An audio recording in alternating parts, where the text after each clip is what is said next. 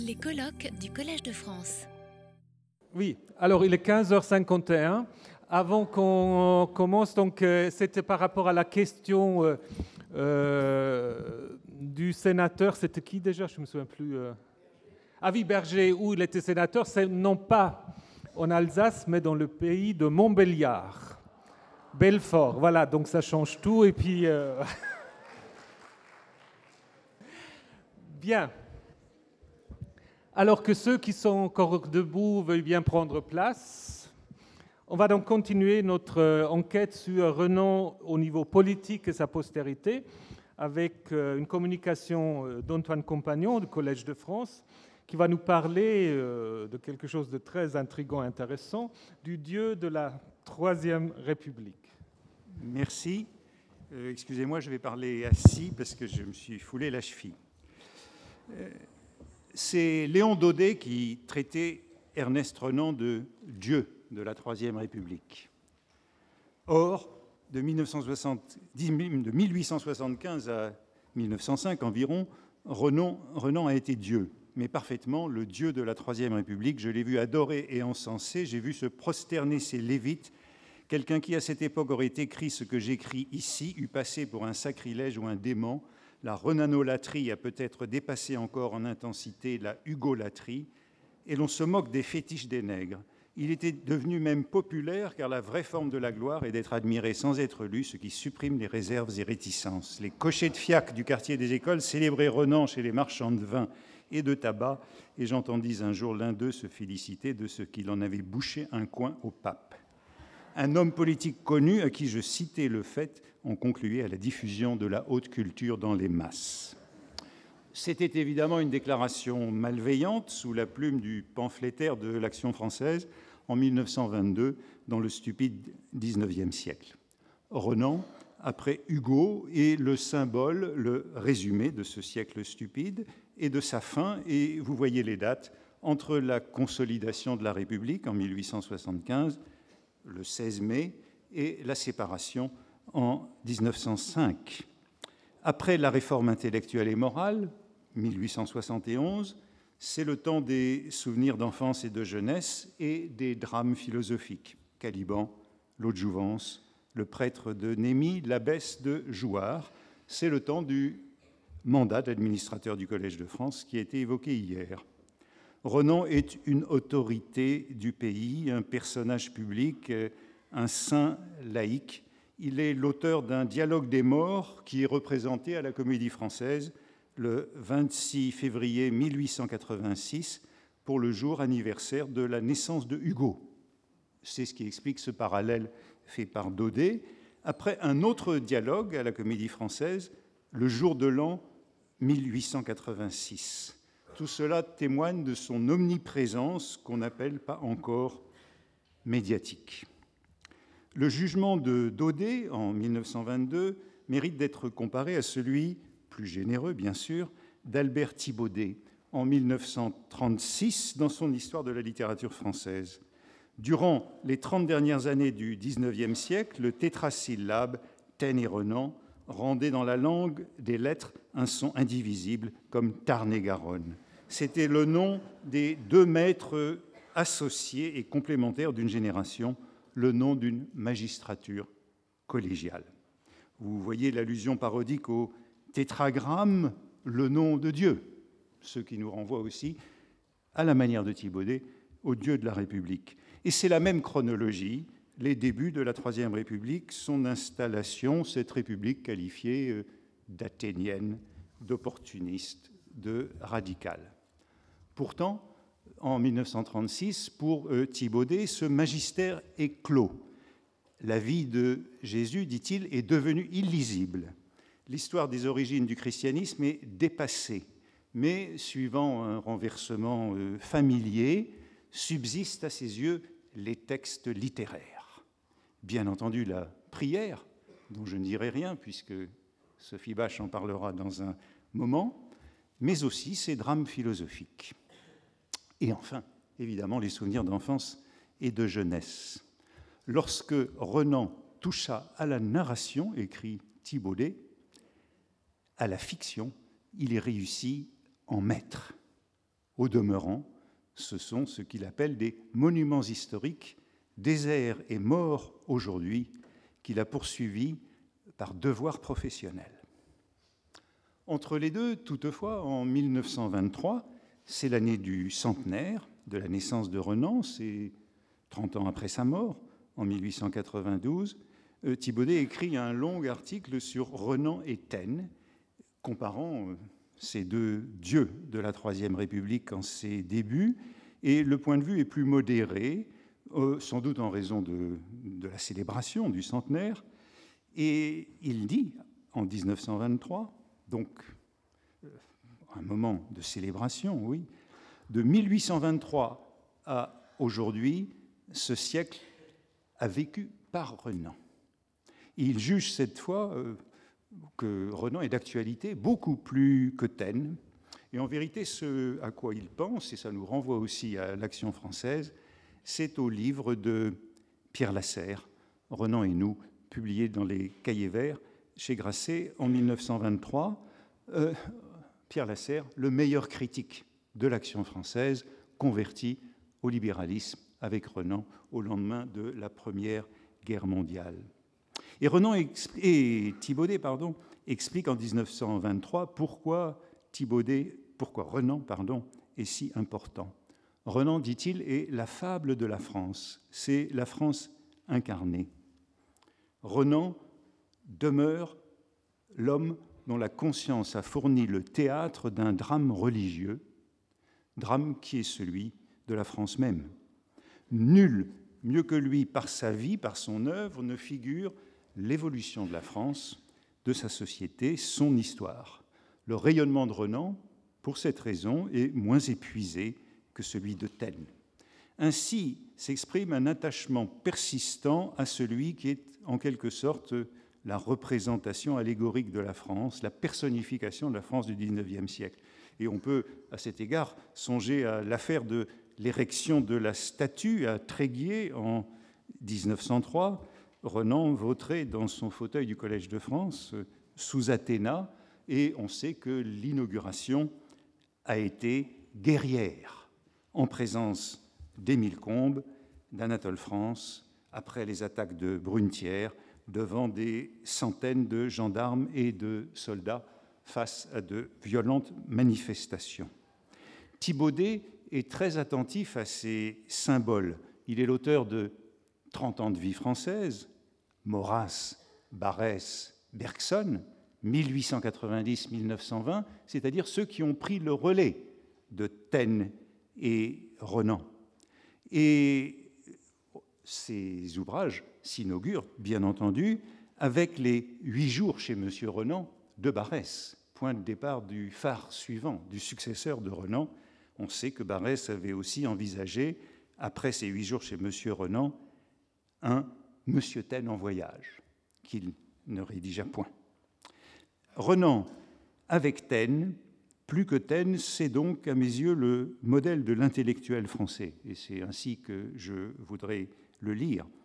Euh, l'intellectuel, on dit qu'il ne recevra son nom qu'avec euh, l'affaire Dreyfus, mais avant cette affaire, Renan, c'est le savant, le philologue qui intervient depuis longtemps, et on pourrait même dire depuis toujours, hors de son champ de compétences scientifiques sur les affaires publiques, qui donne son avis dans les revues et les quotidiens, dans le journal des débats et dans la revue des Deux Mondes à partir de 1852, c'est-à-dire très tôt dans sa vie. Et même s'il écrit dans la préface, ce sont les premiers mots de cette préface des questions contemporaines en 1868, l'homme sérieux ne se met d'une manière, ne se, ne se met d'une manière active aux affaires de son temps que s'il le doit, par la naissance ou par l'élection. Autrement dit, c'est une recommandation à ne pas intervenir dans les affaires publiques pour l'homme sérieux. Or, Renan l'a toujours fait Dès 1848, il a 25 ans, il est à peine sorti du séminaire et dans le climat de la Révolution de février, il publie l'un de ses articles les plus radicaux du libéralisme clérical dans La liberté de penser le 15 mai 1848, contre le néo-catholicisme contemporain. Et il publie dans la suite de cette année L'activité intellectuelle en France, réflexion sur l'état des esprits, toujours dans la liberté de penser, en juillet 1849. Ce sont donc des interventions publiques et politiques, et on le signalait tout à l'heure, euh, Renan resta toujours fidèle à cette double portée euh, de ses interventions, à la fois savantes et publiques. Mais ce qu'il faut noter, c'est que cette volonté d'intervention précède chez Renan la notoriété. Que trouve-t-on par exemple dans cet euh, article de 1848 Voici la statue aujourd'hui. quatre articles résument toute la charte des libertés modernes existence de la nation à l'état de personne morale ayant des droits comme elle a une responsabilité, participation de tous au gouvernement à des degrés divers, tolérance religieuse universelle, liberté illimitée de la pensée et par conséquent de la parole et de la presse dans l'ordre spéculatif, voyons ce que l'Église peut accepter de ce programme. Évidemment, rien, conclut Renan. C'est l'esprit moderne, élevé sans doute en partie par le christianisme et affranchi du christianisme, qui a produit tous les grands mouvements d'émancipation. C'est un texte très fort et c'est un texte très violent, dénonçant le mensonge du catholicisme libéral, la contradiction du néo-catholicisme. Seul le catholicisme orthodoxe, celui de Pie IX, est conséquent et cohérent. Un catholique quelque peu conséquent ne peut être libéral. Écrit Renan, le catholicisme et le libéralisme sont incompatibles. La preuve par euh, le syllabus, l'infaillibilité et tout P9 évoqué tout à l'heure. Mais ces, interventions, ces interventions très anticléricales de 1848 ne suffisent pas à faire de Renan le dieu de la République. En vérité, il s'agit d'un faux départ, un peu comme celui de Lavis, étudié par euh, Pierre Nora, autre dieu de la République, car Renan a été un républicain tardif du lendemain au même du surlendemain, hostile au suffrage universel, à la démocratie, à l'égalité, sinon à la liberté, bien sûr, comme tant d'autres intellectuels préhistoriques depuis 1848. On le sait, il est candidat de l'Empire libéral à la députation en 1869 il est partisan de la monarchie constitutionnelle en 1871. L'article qui ouvre Philosophie de l'histoire contemporaine, euh, qui ouvre les questions contemporaines, pardon, en 1868, c'est un article intitulé Philosophie de l'histoire contemporaine, portant sur les mémoires de Guizot, qui avait été publié dix ans plus tôt dans la revue des Deux Mondes. Et c'est un texte de défense des libertés dans la méfiance de l'égalité et du suffrage universel, depuis le coup d'État de 1851.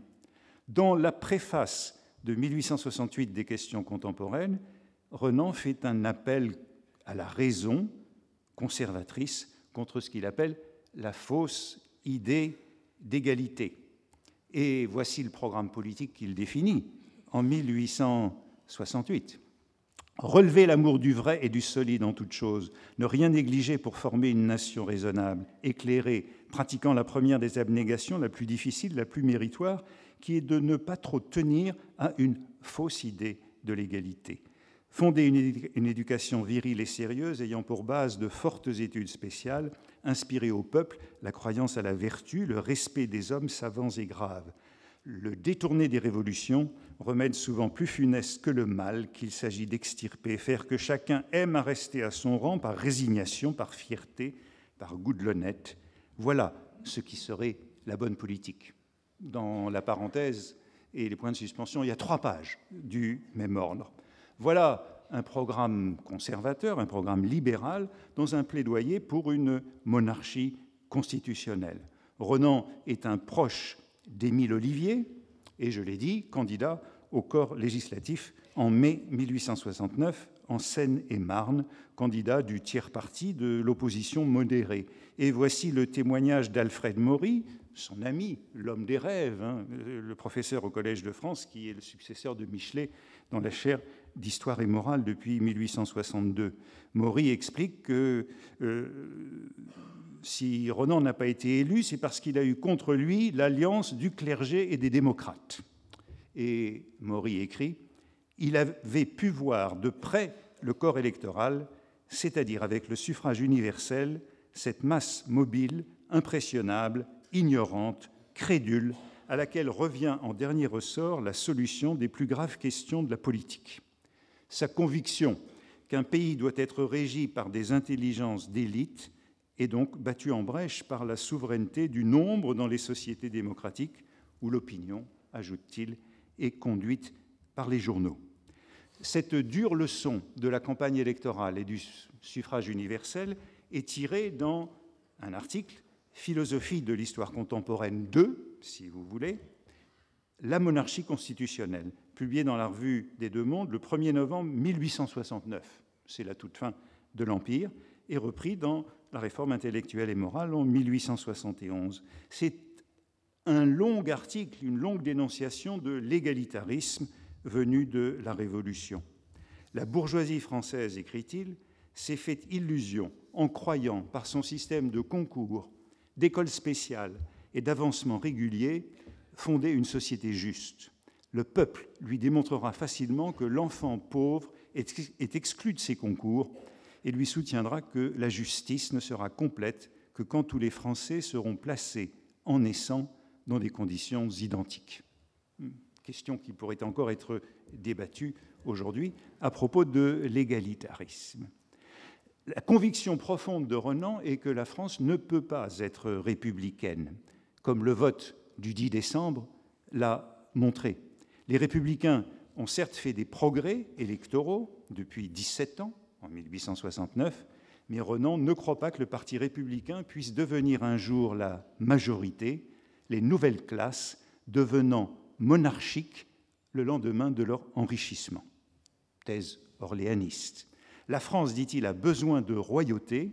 La monarchie répond aux besoins profonds de la France, besoin de courtoisie, de politesse, d'éclat, par opposition à l'idéal américain de suprématie du commerce et de l'industrie les, républicains s'opposeront à tout gouvernement libéral sans pouvoir établir de gouvernement contre le jacobinisme âpre, hargneux, pédantesque qui peut faire la révolution mais non régner car il est toujours instable, capable de détruire, non de construire.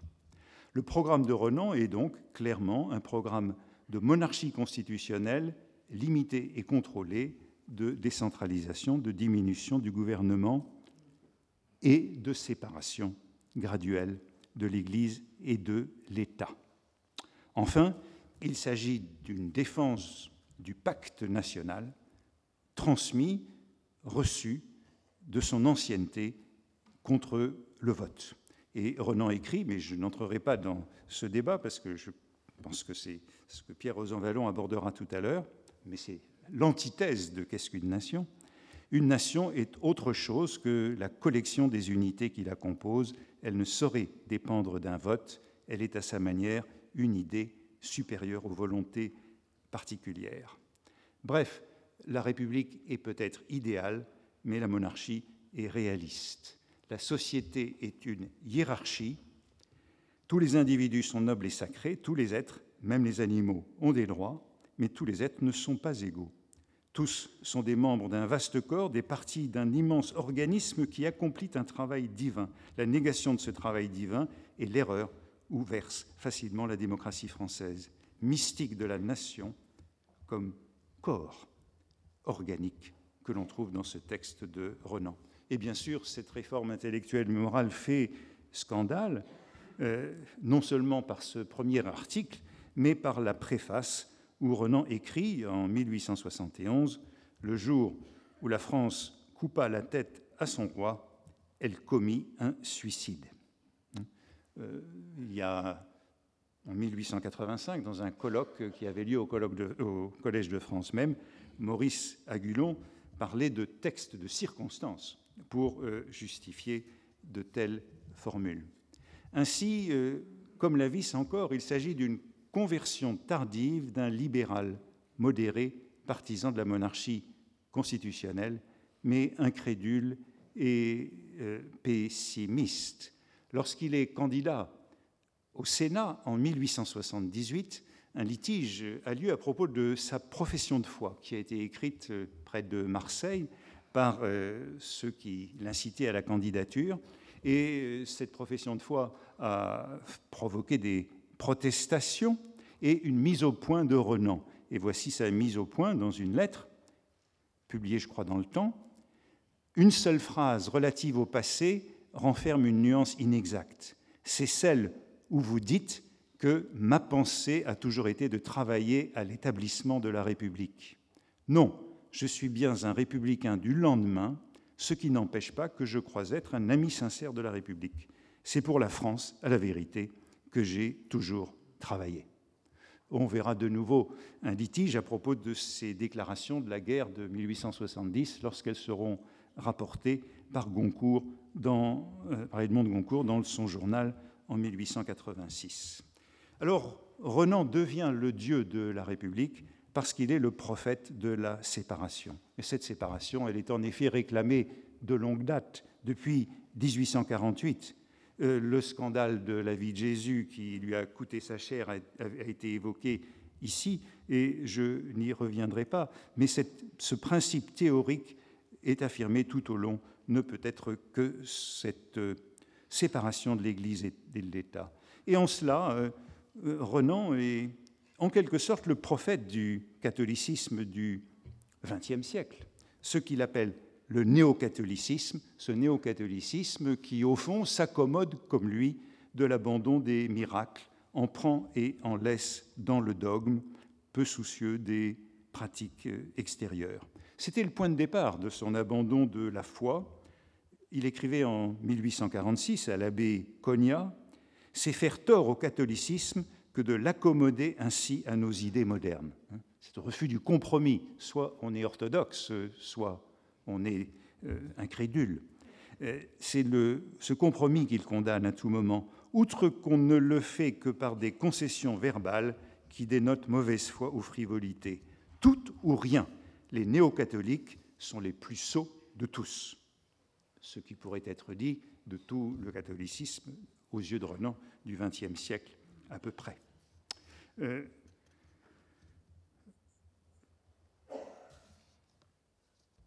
ou encore, déclaration tardive dans Patrice, projet autobiographique, le temps est venu où le christianisme doit cesser d'être un dogme pour devenir une poétique. Mais la poétique ne sera peut-être pas réalisée. Euh, je passe assez vite sur le temps, le temps passant lui-même, je passe assez vite sur la vie de Jésus et sur ce que je voulais en dire, et euh, sur, évidemment, euh, dans la vie de Jésus, euh, ce passage auquel Renan se réfère dans la vie de Jésus, mais assez souvent sur le seul message politique de Jésus aux pharisiens qui cherchent à l'entraîner sur le terrain politique. En vérité, Renan est un républicain du 16 mai où il a vu une tentative du cléricalisme pour reprendre le pouvoir. Et c'est à partir de ce moment-là que son attitude change à l'égard de Gambetta, et non pas, ou un peu avant. Et le texte qui en rend le mieux compte, me semble-t-il, c'est un texte littéraire, c'est Caliban, c'est le drame philosophique qui poursuit euh, la tempête et qui est une fable de l'acceptation de la République par euh, Prospero. Euh, par, euh, au fond, le, tyran éclairé. Euh, Caliban affirme face à Prospero, c'est l'homme du peuple, j'y ai droit à cette liberté, les droits de l'homme sont absolus, et c'est un partisan de l'égalité. Oui, dit Caliban, mais je suis exploité. Un mortel n'a pas le droit d'en subalterniser un autre. Et Caliban se rebelle contre Prospero, décrète le bonheur de tous. C'est le démagogue, c'est le démagogue, mais euh, suivant l'espoir de Renan, une fois au pouvoir, Caliban se transforme immédiatement et devient un modéré. Dès qu'il est au pouvoir, Caliban s'écrit Un gouvernement doit résister, je résisterai. C'est le vœu de Renan que la démocratie soit forte. L'art d'Ariel est certes vaincu, Caliban se termine par la mort d'Ariel, de l'idéalisme, de l'art, de l'esprit. Là où Caliban peut tout, nous ne pouvons rien, dit Ariel. Mais en démocratie, Caliban se modère, devient prudent, libéral. Caliban, lit-on dans les dernières pages, est déjà le centre du parti modéré, parti modéré par le pouvoir, suivant euh, un phénomène qui sera plus tard analysé par euh, Thibaudet, justement. On croit que le monde change et c'est toujours la même chose. À la fin de Caliban, qui protège Prospero, le tyran déchu. Et le texte qui tire, le texte non littéraire cette fois, qui tire les conséquences de cette conversion, c'est la préface des mélanges d'histoire et de voyage de 1878. Donc ce sont deux textes qui suivent immédiatement le 16 mai et qui prennent la mesure de cette conversion. Euh, non, je ne l'ai pas mis, excusez-moi. La France avait l'option, écrit Renan, entre deux partis opposés après 1871. Des réformes analogues à celles de la Prusse après Iéna, austères, sacrifiant l'individu à l'État, avec un gouvernement sérieux, un parlement réduit, une monarchie ayant son droit hors de la volonté de la nation, à cette voie prussienne, dit-il, de pénitence et de retour en arrière, la France pouvait préférer la continuation du programme démocratique, programme démocratique entamé par l'Empire libéral, à la recherche du bonheur des individus, au risque que la nation, la patrie, la France y perdent chaque jour quelque chose de son autorité et de sa cohésion. Et c'est là que Renan consent à la République. Il est clair que la seconde hypothèse a complètement remporté la victoire sur la première malgré les deux tentatives de reprise monarchique et cléricale de 1873 et 1877. Renan souligne l'état d'affaiblissement politique et militaire qu'entraînent à certains égards la démocratie et ce gouvernement républicain. Mais il y est résigné, je cite, c'est la fin du texte, Après tout, nous n'avons pas le droit d'être difficiles les partis réactionnaires et monarchiques ne nous ont pas traités de telle façon que nous soyons obligés de prendre le deuil avec eux. C'est ça l'attitude de Renan. Maltraité par les monarchistes. D'abord, il n'y a pas de dynastie euh, disponible, et euh, ayant été maltraité par monarchistes bonapartistes et, euh, et partis réactionnaires, eh bien, il n'y a pas à prendre le deuil avec eux. Et voici ce nouveau renom le dernier, la conclusion de ce texte. Profitons donc et jouissant de l'heure présente. Elle est bonne et douce. Ne boutons pas notre patrie quand elle n'est pas de notre avis. C'est peut-être elle qui a raison. Pauvre France, malo tecum errare quamcum ceteris recte sapere. Ce texte suscitera une réplique très virulente à lire de Renouvier, qui euh, parodiera ces mots et conclura Pauvre monsieur Renan, pour ses sympathies oligarchiques et césariennes, le réfutera. Pauvre monsieur Renan, peu de gens seront de votre avis parmi vos admirateurs même. Malo tecum dissentire, quam esse tecum incipiens. Vous le voyez, cette conversion républicaine, Dieu de la République, mais converti, très peu enthousiaste. Avant, qu'est-ce qu'une nation? Où il y aura un ralliement à la thèse qu'exprimait euh, Thibaudet, euh, qu'exprimait Berthelot dès 1871. Euh, à, quelques exceptions près, les textes de l'acceptation sont donc les textes littéraires. De nombreuses apologues qu'on peut trouver, je dirais, dans les quatre drames philosophiques. Caliban, j'en ai parlé, et la baisse de Jouard, 1886, mais sans doute aussi les deux intermédiaires, l'eau de Jouvence et le prêtre de Néni. À la fin de l'eau de Jouvence, Caliban et Ariel sont en quelque sorte réconciliés. Au fond, ce sont quatre drames de la réconciliation euh, du spirituel et du réel, de, l'idéal et de la République. Euh, c'est Prospero qui parle et qui dit à la fin de l'autre jouvence Caliban cesse de parler de la fatuité d'Ariel, il faut qu'il y ait des délicats. Ariel cesse de mépriser Caliban. Sans Caliban, point d'histoire. Dans l'abbesse de Jouarre, euh, quelques mots, mélodrame révolutionnaire, écrit euh, dans le bureau du Collège de France en voyant les travaux du, euh, du lycée Louis-le-Grand qui prend la place du Collège de Plessis qui avait été une prison sous la terreur. C'est en voyant ces travaux du lycée Louis-le-Grand que, que Renan est inspiré à écrire ce mélodrame révolutionnaire. C'est une histoire d'amour d'une abbesse de Jouarre qui a renoncé à l'amour pour entrer dans les ordres et qui retrouve dans cette prison, à la veille de mourir, euh, l'homme qu'elle a aimé et qu'elle a fui dans la nuit qui précède leur exécution. Assigné pour une mort très prochaine, lui dit-il, nous sommes libres. Au matin, après une nuit d'amour, il monte dans la charrette, mais elle est épargnée par un officier républicain, vainqueur de Fleurus, les nouvelles couches, un nouvel aristocrate. Vainqueur de Fleurus, frappé par sa grandeur. Après cette nuit d'amour, elle est enceinte, honteuse, condamnée à vivre. Mais la fin de la pièce, c'est la réconciliation de l'ancienne France et de la France nouvelle par le mariage de Julie, l'abbesse de Jouarre, avec euh, l'officier qui lui a sauvé la vie, devenu brillant général, qui a combattu contre sa famille, mais l'a sauvé. Et c'est son frère qui l'a convainc d'épouser ce général d'Empire. Chère sœur, il faut en finir. Les temps que nous avons traversés et dont notre devoir est de réparer les ruines ont été comme un interrègne de la nature. Et ce frère défend euh, le concordat, conciliant les besoins anciens et les besoins nouveaux. Nous avons à refaire la France, unissons-nous. Euh, dénouement qui provoquera des ricanements dans la presse. Il y a donc dans ces drames toujours ce thème de la réconciliation après la Révolution, mais en même temps la mort est partout. Prospero meurt.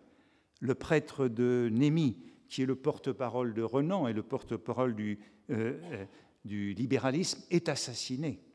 Il y a toujours une victime. On assassine toujours celui dont on hérite, dit le prêtre de Némi. Le sacrifice est nécessaire, mais peut-être peut-on remarquer que c'est une femme, l'abbesse de Jouarre, qui est la dernière incarnation de ce nouveau monde. Et c'est la seule femme de ces drames de Renan. Je voudrais terminer en évoquant quelques-unes des images de ce Dieu, de ce prototype de l'intellectuel. Je ne reviendrai donc pas sur la prière, mais quelques-uns de ces leitmotifs qu'on voit dans la littérature qui suivra et qui viennent de Renan, et qui sont tous, euh, il faut bien dire, mélancoliques dans cette acceptation du monde. D'abord un mot que Thibaudet cite à plusieurs reprises et qu'il attribue à tort à Renan. Il dit que Renan décrit son cerveau comme une cathédrale désaffectée. Mot d'ordre, mot qu'on trouvera partout dans la littérature et qui est donc une fausse attribution à Renan. Mais évidemment, vous comprenez comment un mot comme celui-là aura un tel succès au moment des églises euh, assassinées de Barès, au moment de la séparation. Euh, en vérité, c'est un mot d'Alphonse Daudet. Alphonse, non pas Léon, cette fois, pour représenter, euh, pour représenter Renan. On en trouve la source dans le journal des Goncourt, justement, en 1885. Daudet à une originale comparaison. Il dit que la cervelle de Renan ressemble à une cathédrale désaffectée du culte qui contient du bois, des bottes de paille, un tas de choses quelconques, mais tout en conservant son architecture religieuse. Et Goncourt donne cette fois la source dans son journal, qui est le maître. La comparaison se trouve dans un article de le maître de la Revue bleue, attribuant le mot à 2D. Mais ce mot ne peut manquer de rappeler une des formules les plus couramment citées de Renan, toujours approximativement, sur euh, la religion présente comme le parfum d'un verre vide. Autre mot profondément nostalgique. Thibaudet le cite souvent, mais approximativement, le mot étant celui-ci, nous vivons du nombre. Monsieur, du parfum d'un vase vide. Après nous, on vivra de l'ombre du nombre. Je crains par moments que ce ne soit un peu léger. Renan prononça cette phrase dans sa réponse au discours de réception à l'Académie française de M. Cherbulier en 1882. Et on la retrouve partout dans ces dernières années, dans le livre du centenaire, la religion du journal des débats. La religion de M. de Sassy, de son côté, pour expliquer comment il a pu s'entendre avec un catholique euh, assez dogmatique. La religion de M. de Sassy était bien plutôt le parfum qui reste d'une croyance évanouie qu'une adhésion, était bien plutôt le parfum qui reste d'une croyance évanouie qu'une adhésion ferme à des dogmes définis. Ou encore, au début des Feuilles détachées, le livre publié l'année de sa mort, l'homme vaut en proportion je crois que je les ai mis, ces phrases. L'homme, c'est la dernière, vaut en proportion du sentiment religieux qu'il emporte avec lui de sa première éducation et qui parfume toute sa vie. Les personnes religieuses vivent du nombre, nous vivons de l'ombre du nombre, de quoi vivra-t-on après nous? C'est un mot que Barès citera encore en 1922. C'est un mot qui traverse toute cette période et qui en fait, comment dire, cette, euh, oui, personnification de l'histoire ainsi que Thibaudet le décrivait. Encore un mot que je voudrais citer, c'est ce point de vue de Sirius. Renan est le point de vue de Sirius. Renan, c'est le point de vue de Sirius sur le monde. On trouve ça dans toute la littérature, chez Anatole France, chez Valérie. Eh bien, le voici dans une lettre à Berthelot, ministre de l'instruction publique, en 1886. Il lui écrit, quand il devient ministre, pour le mettre en garde sur euh, sa mission. Les accidents les plus graves des choses humaines, quand on se place au point de vue de la Terre entière, n'ont pas plus d'importance que le mouvement d'un guépier ou le va-et-vient d'une fourmilière. Quand on se place au point de vue du système solaire, nos révolutions ont à peine l'amplitude des mouvements d'atomes. Du point de vue de Sirius, c'est moins encore. Du point de vue de l'infini, ce n'est rien. Ce point de vue est le seul d'où l'on juge bien les choses dans leur vérité. Et en particulier, c'est le point de vue que Renan, dans l'histoire des origines du christianisme euh, soutient avoir adopté. Parler des origines du christianisme comme si on écrivait pour une planète déserte. Le point de vue de Sirius, la cathédrale désaffectée, le parfum d'un vase vide, l'ombre du nombre, voilà les images de ce Dieu désabusé de la Troisième République. Euh, ce sont des formules constantes de ce Renan qui refuse de s'engager, avec de nombreuses variations dont je retiendrai enfin quelques-unes sur ce thème. Personne n'a si complètement raison que son adversaire est complètement tort. C'est dans la vie de Jésus, dans un passage crucial. Ou bien un ouvrage bien complet ne, ne doit pas avoir besoin qu'on le réfute. L'envers de chaque pensée doit y être indiqué c'est dans le prêtre de Néni, sur cette contradiction incarnée par le prêtre de Néni et qui en fait euh, la victime des foules. Enfin, cette formule très célèbre de la préface des dialogues philosophiques, ce sont les pacifiques dialogues auxquels on coutume de se livrer entre eux les différents lobes de mon cerveau quand je les laisse divaguer en toute liberté. Et je terminerai par cette dernière parole qui, me semble-t-il, en fait ce Dieu et qui est souvent cité dans les derniers moments dans les derniers textes. Qui sait si la vérité n'est pas triste? Dans la préface des feuilles détachées, dans le prêtre de Némi, dans les dialogues et fragments philosophiques, et enfin, ça fait partie des pensées inédites de Renan, souvent citées après sa mort. Qui sait si la vérité n'est pas triste? Si la vérité est triste, eh bien, que voulez-vous? Merci.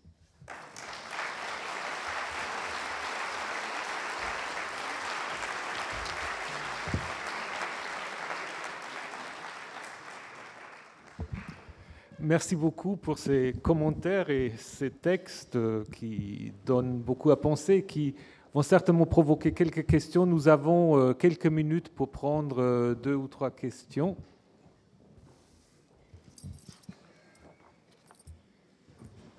Oui, Dominique. Oui, vous avez signalé l'importance euh, de l'éducation. J'ai été frappé dans une des citations que vous nous avez données. Tous les êtres ne sont pas égaux, tous sont membres d'un vaste corps. C'est du Saint Paul. C'est très frappant.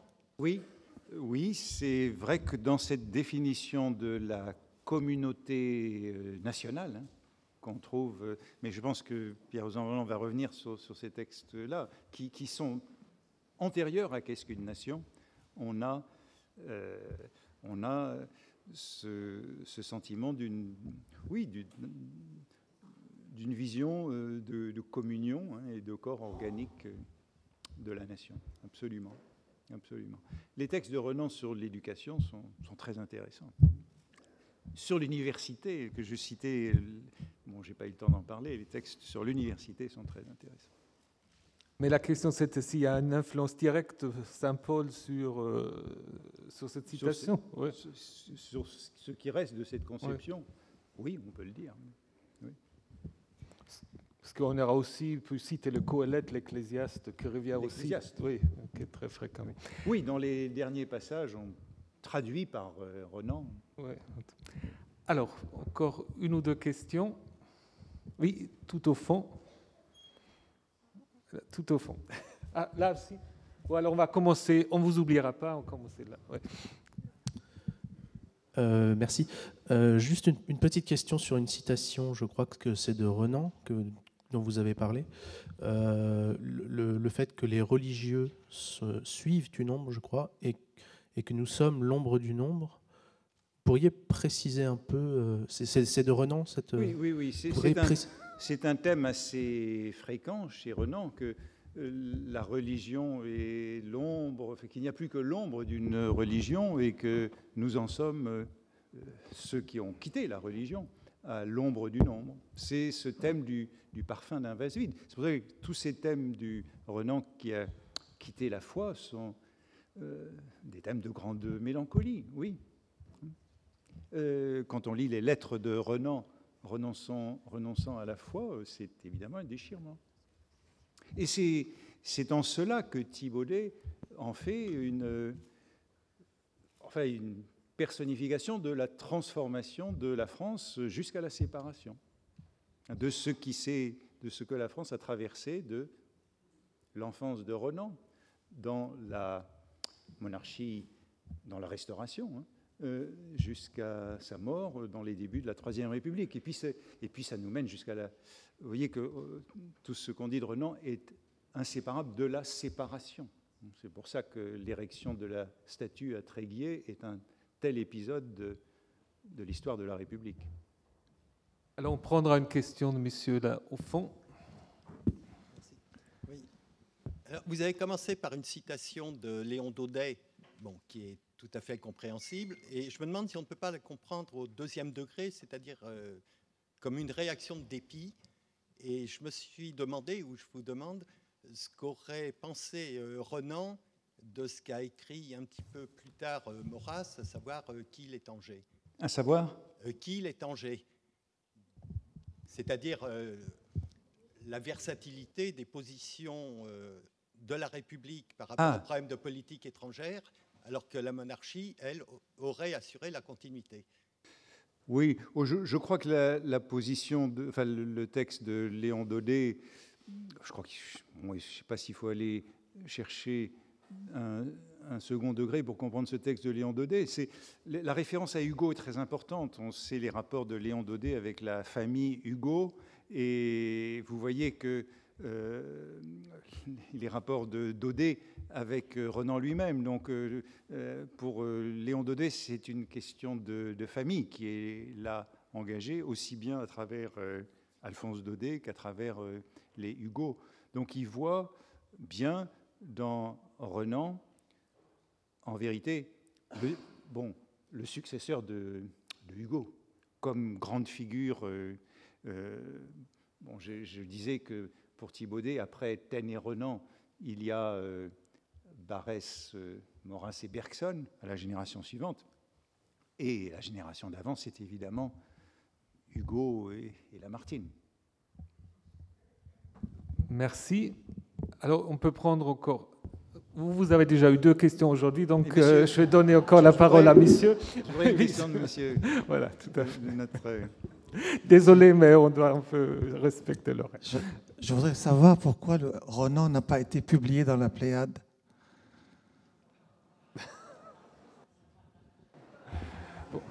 Il y a, il y a encore Ça, je, je n'ai pas la clé. euh, euh, vous savez, l'œuvre de Renan n'est pas tellement disponible en librairie euh, aujourd'hui. Euh, on peut trouver, euh, je crois, les souvenirs d'enfance et de jeunesse en folio, la vie de Jésus en folio, et l'histoire des origines du christianisme en bouquin. Mais je ne sais pas très bien ce qu'on peut trouver d'autre. Il y a beaucoup de choses qu'on peut trouver sur Internet puisque sont Oui, de euh, droit. Voilà. En fait, je peux vous avouer que j'ai lu Les origines du christianisme sur ma tablette numérique au bord d'une piscine en Italie pendant l'été. Et, et que, et que on- vous pouvez télécharger les œuvres complètes de Renan aujourd'hui et vous pouvez absolument tout lire. Tout ce que j'ai cité là, je l'ai lu sous forme numérique. Tout est disponible. Très bien. Alors, euh, juste une dernière question et ensuite nous devons continuer. Bonjour. Euh, Je voudrais préciser qu'il y a eu aussi des monarchistes déçus par euh, le faux engagement de, Renan au service de la République. Et Maurras rappelle euh, leur présence. Il nous dit que ce Renan-là, qui a critiqué la Révolution et la démocratie, leur avait été un maître, un initiateur et un guide. Il est l'onde dont le courant les a tirés de l'anarchie et conduit aux abords du rivage de l'ordre. Et on peut dire que Maurras se venge aussi en réemployant une image que vous avez citée de la cathédrale désaffectée, il nous dit, euh, à propos de... On avait envisagé d'enterrer Renan au Panthéon, et dit, le Panthéon est une église désaffectée. Voilà, Jules Lemaître appelait Renan une cathédrale désaffectée. voilà la cathédrale désaffectée. En faisant rentrer l'une sous la crypte de l'autre, on réalise la perfection harmonieuse du scandale et du plus déplaisant. Oui. Je n'ai pas parlé des rapports de Renan et de Maurras. En vérité, j'en ai parlé la semaine dernière dans, un autre colloque, mais je n'ai pas voulu parler de Renan et de Maurras aujourd'hui parce que euh, c'est un sujet très intéressant, mais ça touche à la prière sur l'acropole et je voulais éviter d'aborder la prière sur l'acropole parce que c'est un texte de référence euh, pour tout le monde, y compris pour Renan dans Antinéa, texte de Renan du voyage à Athènes, où il donne sa propre prière sur l'acropole. hein. Donc euh, il faut vraiment comparer ces, ces deux textes. Renan est évidemment une figure très importante pour, pour Maurras, hein. comme pour tous les autres, comme pour Barès. hein, Mais, mais cette touche euh, à la prière sur l'acropole, voilà. Voilà, avec cela, on a déjà fait la transition. Merci encore une fois.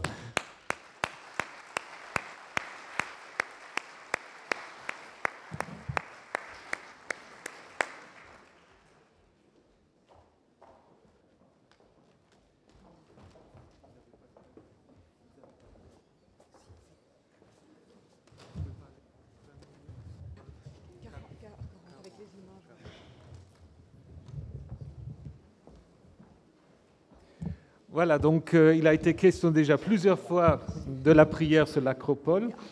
Et nous avons maintenant le plaisir d'entendre Sophie Bach de l'Université Paris-Sorbonne qui va nous livrer tous les secrets euh, de cette prière.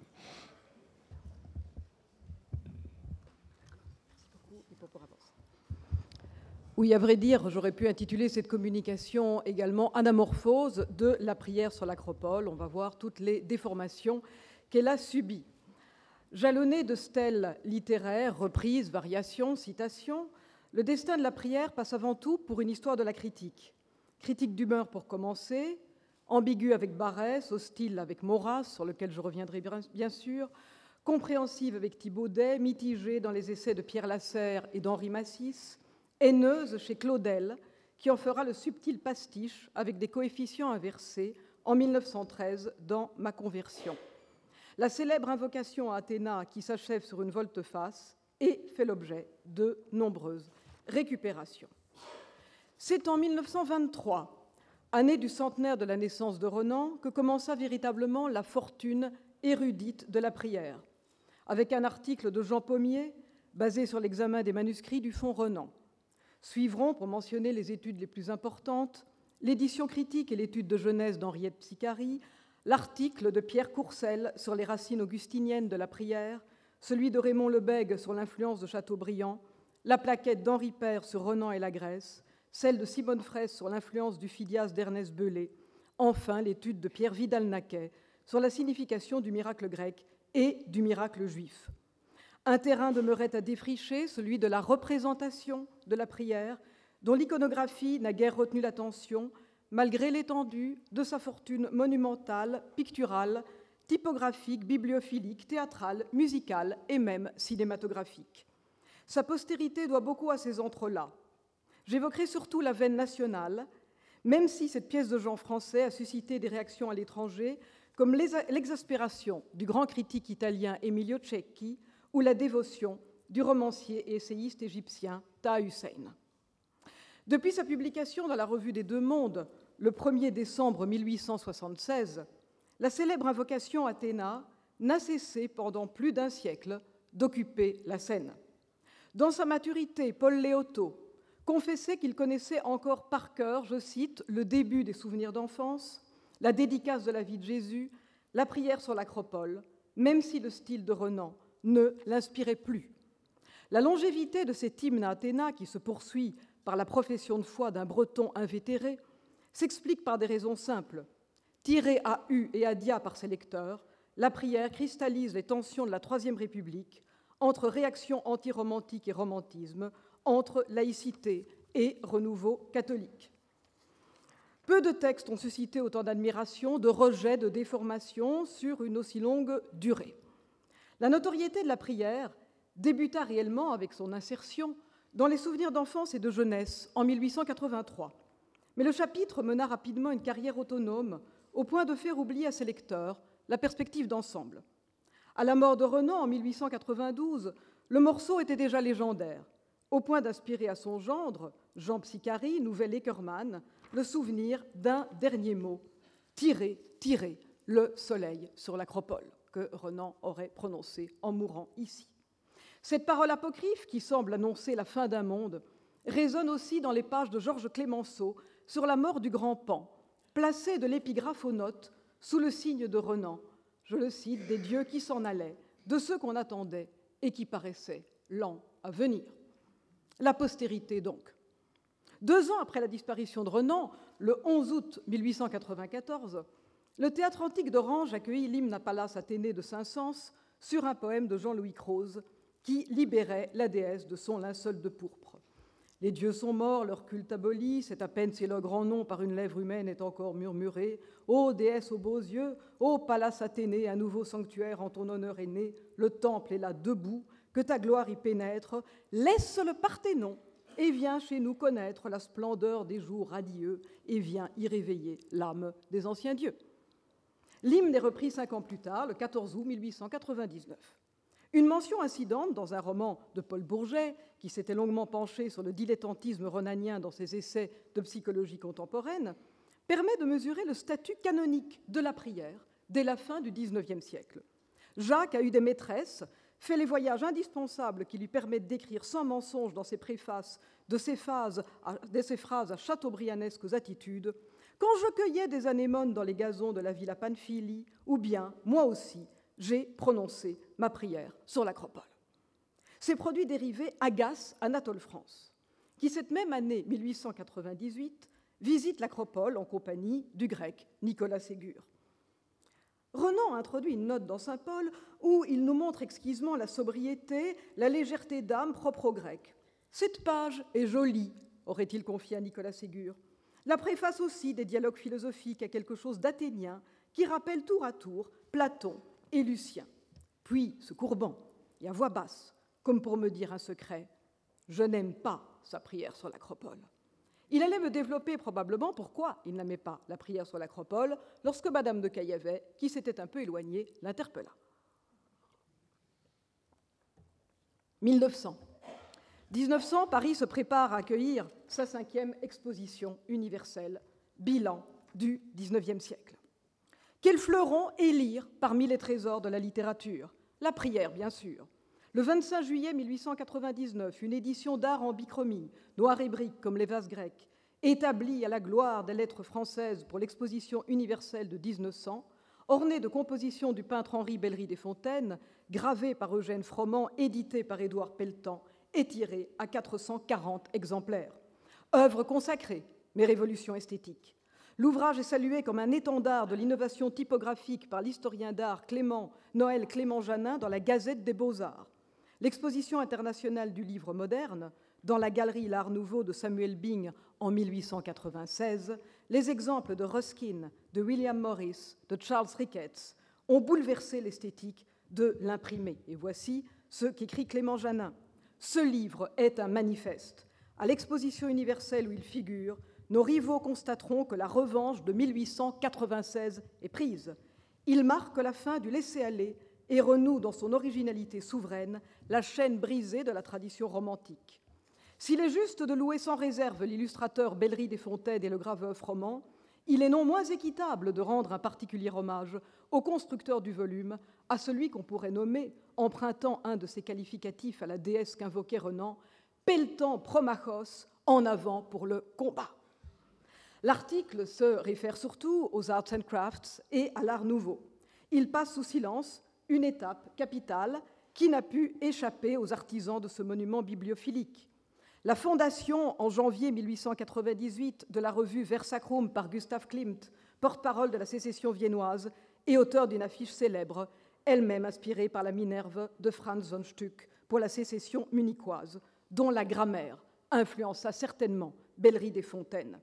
Je cite ici brièvement Karl Schorsk. À Vienne, c'étaient les fils qui se vouaient eux-mêmes à la tâche de libérer l'art de l'esprit de lucre et de la tradition sclérosée incarnée à leurs yeux par leur père.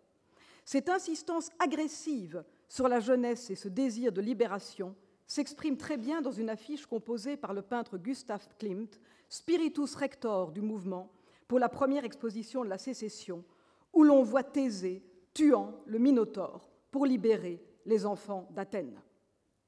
La disposition du bandeau, la haute figure marginale d'Athéna, annonce la mise en page de l'édition Pelletan. Loin de se résumer à l'ornementation du livre, ces questions esthétiques invitent à élargir la postérité de la prière. L'argument formel révèle en effet un conflit fondamental. La révolte contre le Père, exprimée métaphoriquement par la fiche de Klimt, que reprend le combat esthétique de Promachos Pelletan, est au cœur de la lettre à Romain Roland pour son 70e anniversaire, un trouble de mémoire sur l'acropole, où Freud, en janvier 1936, se remémorait son voyage à Athènes de 1904. Le parallèle entre la prière et la lettre n'a euh, guère été souligné par la critique renanienne, bien que Romain Roland représenta un trait d'union entre Renan, qu'il fréquenta dans sa jeunesse, et Freud, qu'il admira à l'âge mûr. Une résurgence a bien été relevée dans le troisième volume de la série La fin du voyage, la nouvelle journée, roman publié par Romain Roland en 1912. L'illumination du janicule doit beaucoup à la prière sur l'acropole.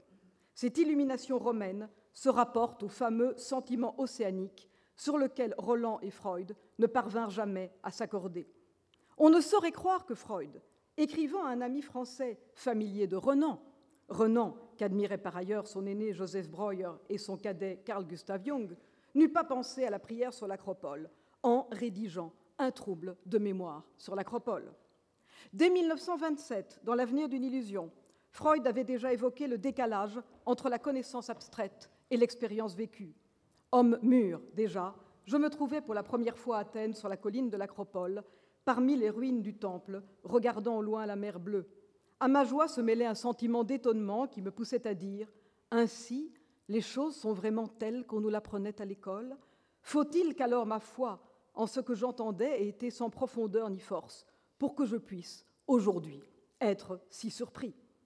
Neuf ans plus tard, cette distorsion s'aggravait d'un sentiment de culpabilité socioculturelle à l'endroit du père, doublé d'un remords envers la mémoire juive, oblitérée par la Bildung acquise au lycée, suivant les mots de Jacques Le Rider. Comme le Thésée de Klimt, mais sans triomphe, Freud avait dépassé le père. Tout se passe comme si le principal dans le succès était d'aller plus loin que le père, et comme s'il était toujours interdit que le père fût surpassé. À ces motivations générales s'ajoute dans notre cas un facteur particulier. C'est que les thèmes d'Athènes et de l'Acropole contiennent en eux-mêmes une allusion à la supériorité des fils. Notre père avait été négociant, il n'avait pas fait d'études secondaires, Athènes ne signifiait pas grand-chose pour lui. Ainsi, ce qui nous empêchait de jouir de notre voyage était un sentiment de piété. Maintenant, vous ne vous étonnerez plus que le souvenir de cet incident sur l'Acropole revienne si souvent me hanter depuis que je suis vieux moi-même, que j'ai besoin d'indulgence et que je ne puis plus voyager. Freud découvrit l'Acropole à 48 ans, Renan à 43. Dans les deux cas, le trouble succède à l'euphorie. L'enchantement, au lieu d'engendrer la plénitude, éveille un désarroi, suscité par l'incrédulité d'être en ce lieu que ni l'un ni l'autre n'avaient pensé voir dans leur jeunesse.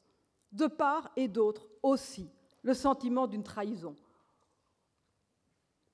D'une trahison des origines, juive et modeste pour l'un, chrétienne et pauvre pour l'autre. La conclusion de Freud pourrait être celle de Renan, même si les causes de la désillusion diffèrent, elles sont de prime abord inavouables et engendrent une introspection qui n'ose s'affirmer qu'à retardement, puisque je vous rappelle que Renan n'écrivit, et attendit 11 ans pour écrire la prière sur l'Acropole, après sa visite à Athènes. Sur l'Acropole, Renan pensait-il à ce qu'il écrivait à sa mère à 17 ans à propos de l'église de la Madeleine. Ce n'est pas là une église, c'est une grande salle, toute d'une pièce dont on va faire une église, mais jamais elle n'en aura la forme ni la figure. L'inscription de la prière dans les souvenirs d'enfance et de jeunesse prend ici tout son sens. Dès 1923, Jean Pommier relevait l'importance de ce contexte. Il y insistait en 1959. La confrontation de Renan avec le miracle grec lui fit, à Athènes, sentir sa différence. Je n'ai commencé à avoir des souvenirs que fort tard. Chose singulière, ce fut à Athènes, en 1865, que j'éprouvai pour la première fois un vif sentiment de retour en arrière, un effet comme celui d'une brise fraîche, pénétrante, venant de très loin. Toute ma vie repassait comme une confession générale devant mes yeux. J'arrive tard au seuil de tes mystères. Tard, je t'ai connu, beauté parfaite. Tard, trop tard. Mais ni Pommier, ni Henriette Psicari ne semblaient croire à la véracité de la rétrospection de Renan, interprétée comme une habile mise en scène. L'article, le très bel article de Pierre Courcel sur l'influence du séro-théama vie augustinien contredira leurs soupçons, je cite Courcel. Le leitmotiv de cette prière, à la beauté éternelle, à la beauté parfaite, conçue comme divinité, me paraît être la confession du retard. Quand Renan use des termes confession générale, en confessant mes péchés, il ne faut pas les entendre seulement au sens vague de rappel du passé, mais au sens propre que ces termes ont dans le vocabulaire catholique, sens que Renan connaissait évidemment et qu'il précise encore ici par le mot remords. C'est ainsi également que Pierre Vidal-Naquet distinguera la prière comme un violent accès de mémoire, comme une remémoration de son enfance bretonne et cléricale. Le remords d'avoir tardé à découvrir la beauté hellénique se double du remords d'avoir trahi la mère, Tréguier, de dériver vers Athéna la prière chrétienne qui n'avait jamais abandonné l'admirateur agnostique et tardif du Parthénon. Pour Albert Thibaudet, le temple d'Athéna vacillait moins dans la confrontation avec le gothique que face à l'humble image d'enfance. Je vais citer une phrase magnifique de Thibaudet euh, qui bruisse d'assonance et d'allitération.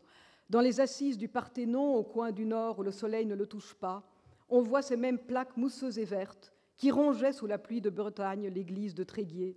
C'en est assez pour que des images d'Occident s'y installent, pour qu'elles s'y mêlent et se tassent à même le rocher de l'Acropole, pour que transfigurées elles reparaissent tout au long de la ruineuse ruche d'or, pour que dans les frontons vides, toute prière vraie qui monte soit accueillie, prenne un contour et soumise à la loi, devient, devienne le Dieu qu'elle cherche. En 1911, le jeune architecte suisse, Charles-Édouard Jeanneret, qui ne s'appelle pas encore Le Corbusier, ressentira un malaise du même ordre que celui qui affecta Renan et Freud. Comment s'avouer la déception du non à une désillusion, mais à l'écrasante supériorité du Parthénon, alors que s'accomplit un rêve qu'on pensait irréalisable? Voir l'Acropole est un rêve qu'on caresse sans même songer à, le réaliser. C'est à chaque heure plus mort là-haut. Le grand coup été le premier, admiration, adoration, puis écrasement. Ça fuit, ça m'échappe. Je glisse devant les colonnes et l'entablement cruel, je n'aime plus y aller. Quand je vois ça de loin, c'est comme un cadavre. Fini l'attendrissement. C'est un art fatal auquel on n'échappe pas, glacial comme une vérité immense et inchangeable. Mais quand je vois dans mon carnet un croquis de Stamboul, j'en ai le cœur réchauffé. Au-delà de ces conflits intimes, le XXe siècle ne s'attardera pas sur l'ambiguïté du texte, préférant figer la prière dans une posture académique qui l'exempte de discussion.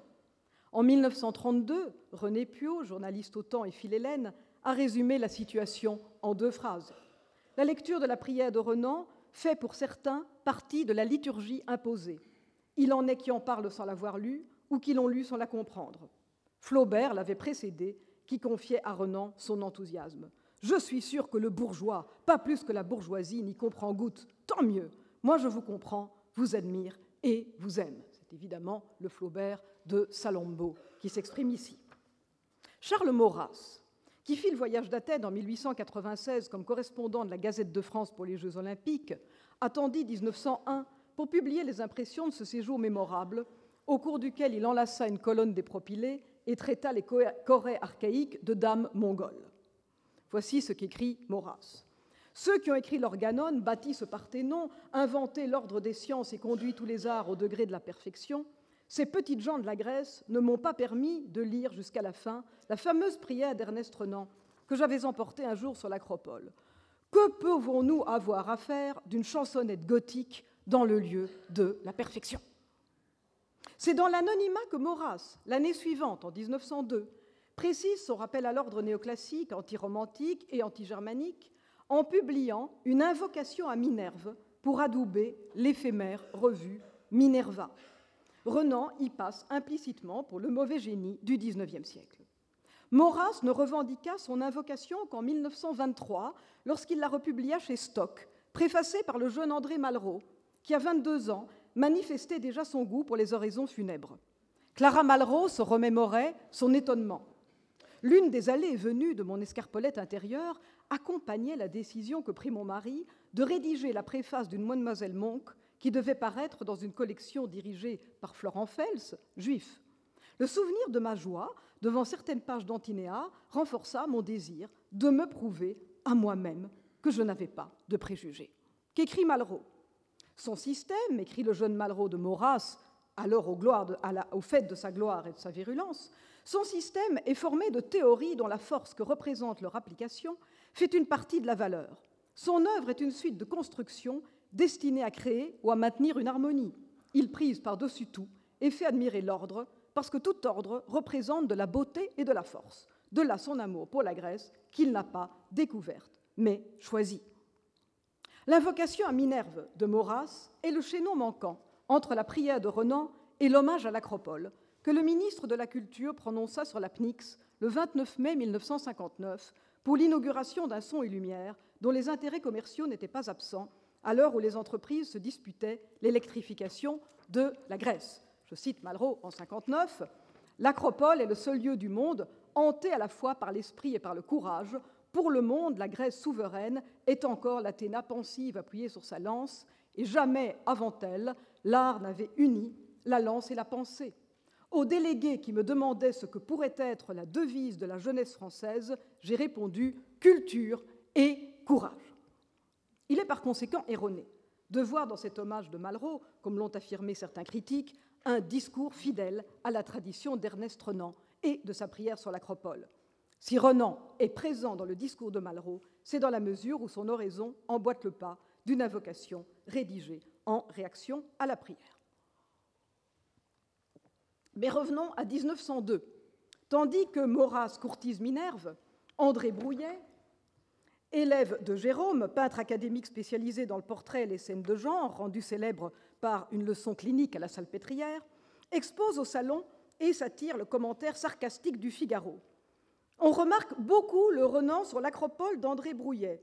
Une mauvaise langue, un confrère murmure Si Renan avait su ça, il n'y serait pas allé. La toile orne bientôt la deuxième salle des commissions des conseils de la Sorbonne. Dégradée par des graffitis obscènes en 1968, elle repose actuellement à Ivry, au dépôt des œuvres de la ville de Paris. Longtemps avant de déchaîner l'ire des étudiants, cette peinture suscita l'ironie de l'abbé l'abbé Henri Brémond, auteur d'une admirable histoire du sentiment religieux, qui avait visité l'Acropole en 1900 avec Barès. Voici le commentaire de ce tableau par l'abbé Brémond. De prime abord, un chrétien se trouve quelque peu désorienté sur l'Acropole. Vous avez vu à un des derniers salons cette vaste toile officielle où s'étale en un coin d'ombre, en face du Parthénon flamboyant, la tache énorme d'un paquet d'habits noirs tassés contre une colonne dépropilée. Que fait ce personnage Car ses habits ont une tête? Que fait-il? N'était le soleil qui inonde la toile, on croirait qu'il se blottit contre la pluie. Il repose, il se repose peut-être, à moins qu'il ne prépare un mauvais coup. Non, tout simplement, cet homme est dans l'embarras, et la gaucherie du tableau est voulue sans doute pour nous communiquer le même malaise. Ce voyageur effondré cherche en vain à raccorder ses idées, ou pour mieux dire celles de son passé, de sa race, de sa mère, avec les doctrines qui ont inspiré les artistes de l'Acropole. Et les raccords essayés tour à tour sont factices et ne tiennent pas, dans ce cadre antique, le moyen de renfermer tout ce que le monde a appris depuis la mort de Phidias. Le cadre, si beau qu'il soit, éclate sous la pression de pensées et d'inquiétudes que le paganisme n'a pas connues, et Renan, chrétien malgré lui-même, ne peut pénétrer dans le temple de Minerve avec l'âme satisfaite d'un contemporain de Platon.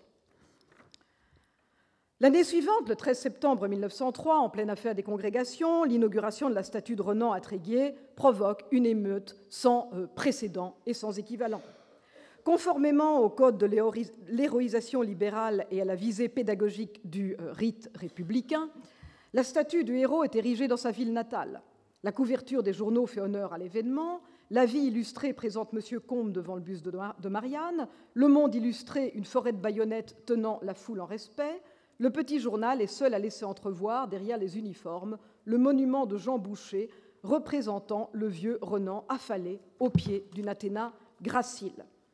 Sans élégance, à la veille de l'inauguration, l'ancien Cicérone, qui guida Renan sur l'Acropole en 1865, Émile Gébard, chercha à déjouer l'oubli en écornant de vieux souvenirs l'image de la visite à l'Acropole. Gébard s'imaginait soudain en vandale. Il n'y eut point de coup de foudre, d'éblouissante révélation. Si demain à Tréguier mon témoignage souffle sur quelques belles visions symboliques, je m'en consolerai bien volontiers. Combien je regrette de n'avoir pas noté le soir même les épisodes de notre promenade. J'aurais eu du plaisir à la signaler aux hommes de Bretagne qui écouteront demain les hommes venus de Paris. Je crois bien qu'en ces heures de contemplation solitaire sur l'aéropage, la prière sur l'acropole surgit et grandit à la lumière de sa conscience. Quel dommage qu'il n'ait point retrouvé un second papier jauni, souvenir de son voyage d'Athènes, témoin de son grave tête-à-tête avec l'ombre de Saint Paul. Rien que quelques lignes sur cette parole de l'apôtre, Ubi spiritus Dei, ibi libertas, qu'il serait bon de crayonner cette nuit au charbon sur les murs de Tréguier. C'est également par anticipation, juste avant la cérémonie, que Ferdinand Brunetière, sollicité par le directeur de l'Ouest éclair, régla une dernière fois ses comptes avec Renan, qu'il tenait pour le styliste le plus séduisant, donc le plus dangereux, du XIXe siècle, dans cinq articles datés du 6 au 16, septembre 1903 qui encadrent la cérémonie de Tréguier. Après s'être opposé l'année de la mort de Renan à la réalisation d'un monument en l'honneur de Baudelaire par Rodin, Brunetière inverse le rêve de Gébard en se proposant de tracer un portrait plus ressemblant du grand homme, tandis que les discours officiels, je le cite, en charbonneraient la caricature que de graffiti.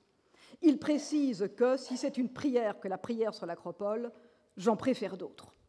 De fait, la cérémonie, vaste entreprise de récupération, déplaît.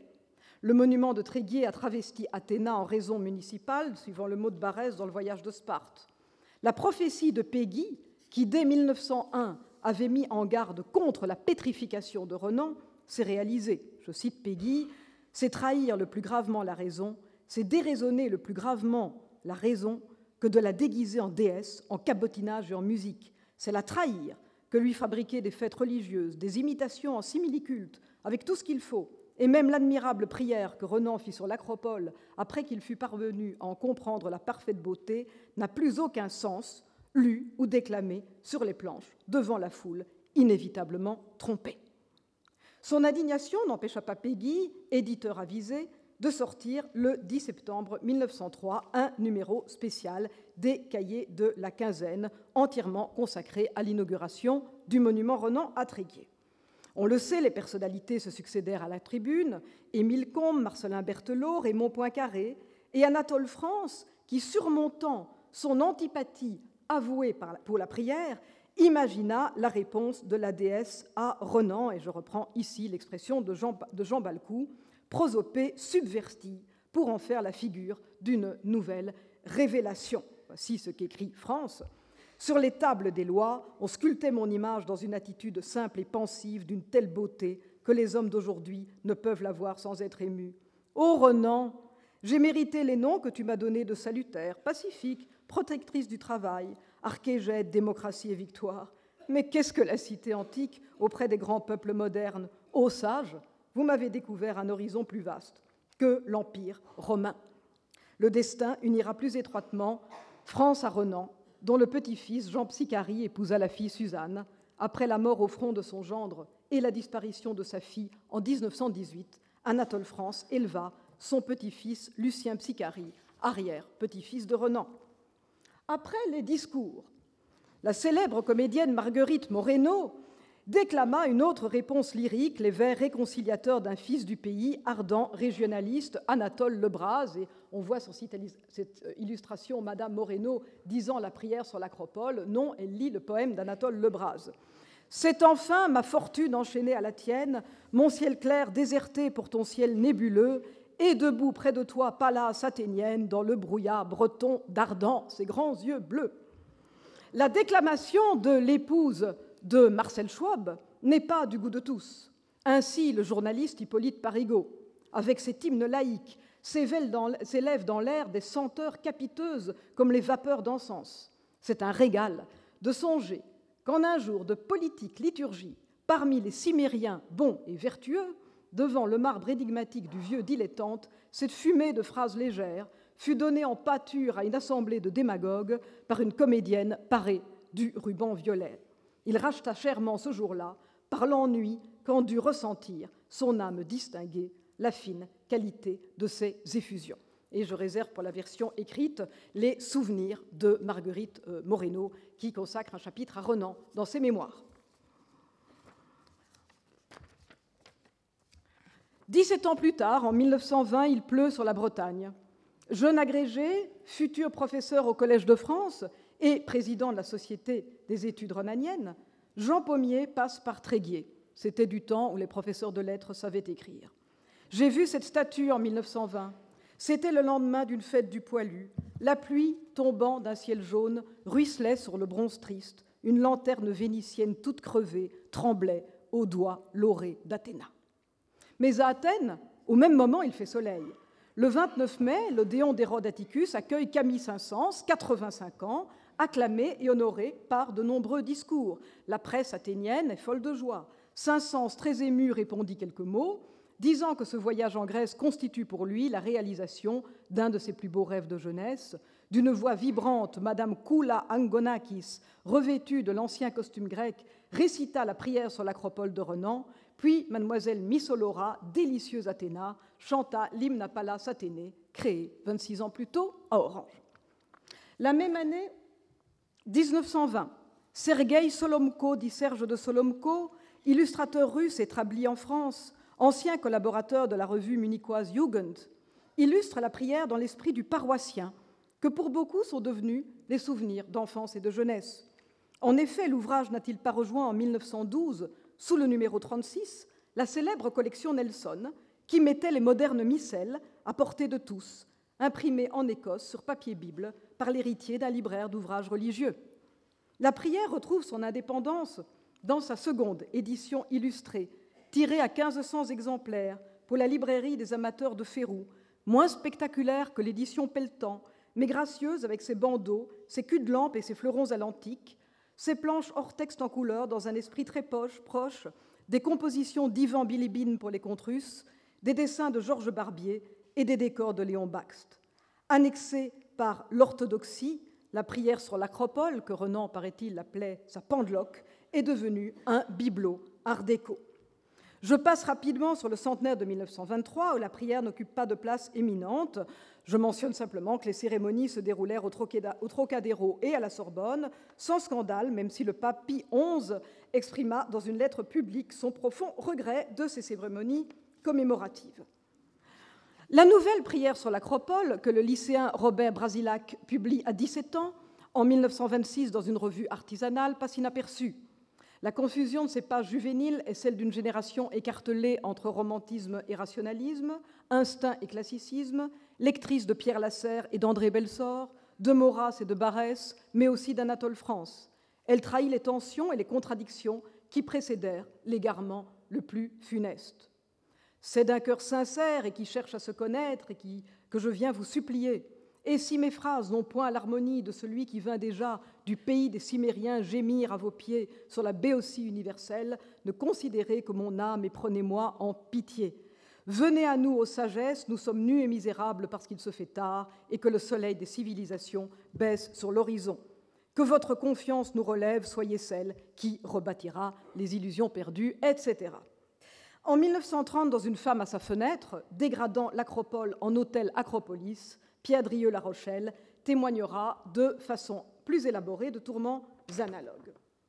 De toute autre disposition anime le photographe Élie Lothar, proche du surréalisme, collaborateur de Louise Buñuel, à la veille d'intégrer le groupe Octobre de Jacques Prévert.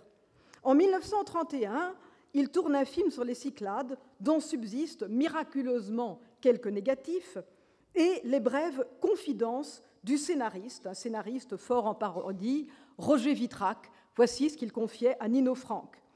Je monte une descente en ski qui nous mène directement à l'acropole. C'est ici qu'apparaît l'ombre de Renan. Il est encore jeune, mais il a les cheveux blancs, et il marmotte paisiblement son illustre prière. Nous avons poussé à l'extrême le souci de détails exacts. Je suis moi-même fier de me déclarer le disciple de Raymond Roussel et de sa scrupuleuse précision lyrique. Pour filmer ce passage de la prière sur l'acropole, où il est question des briques et des plâtres de Byzance, nous avons fait exprès le voyage à Constantinople et nous y avons trouvé en abondance briques et plâtres. Maintenant, n'allez pas croire que je m'en suis uniquement tenu à cette sorte de commémoration de Renan. Je vous ai dit que la vie de la Grèce moderne m'a intéressé davantage. L'auteur de Victor, ou les enfants au pouvoir, aurait-il prêté attention à la chronologie de la prière? Renan, en effet, fit deux séjours à Athènes en 1865 du 13 février au 28 mars, puis du 8 au 25 mai, coupé d'une excursion dans le Péloponnèse. Il ne découvrit Constantinople que le 8 juin. Comme l'a relevé Jean Pommier, que je cite, la phrase de la prière Le temple d'Aya Sophia, qui est à Byzance, produit aussi un effet divin avec ses briques et son plâtras, etc., s'explique bien mieux après ce voyage à Constantinople qu'avant, pour ne pas dire qu'elle s'explique après et non avant. La référence byzantine de Vitrac procède ici plutôt de la blague, et les séquences rescapées du film présentent un curieux hybride, mêlant la réminiscence du tableau académique de Brouillet montrant Renan en contre-plongée devant le Parthénon, à la défiance manifestée par les surréalistes à l'endroit de la Grèce, rayée de leur carte du monde, à la différence de Constantinople. Que Renan n'eût pas été sacrifié comme Loti, Barès et France au lendemain des funérailles de ces derniers est une autre curiosité, mais il est vrai que Breton avait excommunié Vitrac depuis longtemps. C'est dans ces mêmes années, j'ai presque fini, c'est dans ces mêmes années que la prière sur l'acropole, définitivement patrimonialisée sous la plume de Paul Morand, se détache d'Athènes pour devenir un gabarit et dicter sa forme à l'éloge de Londres.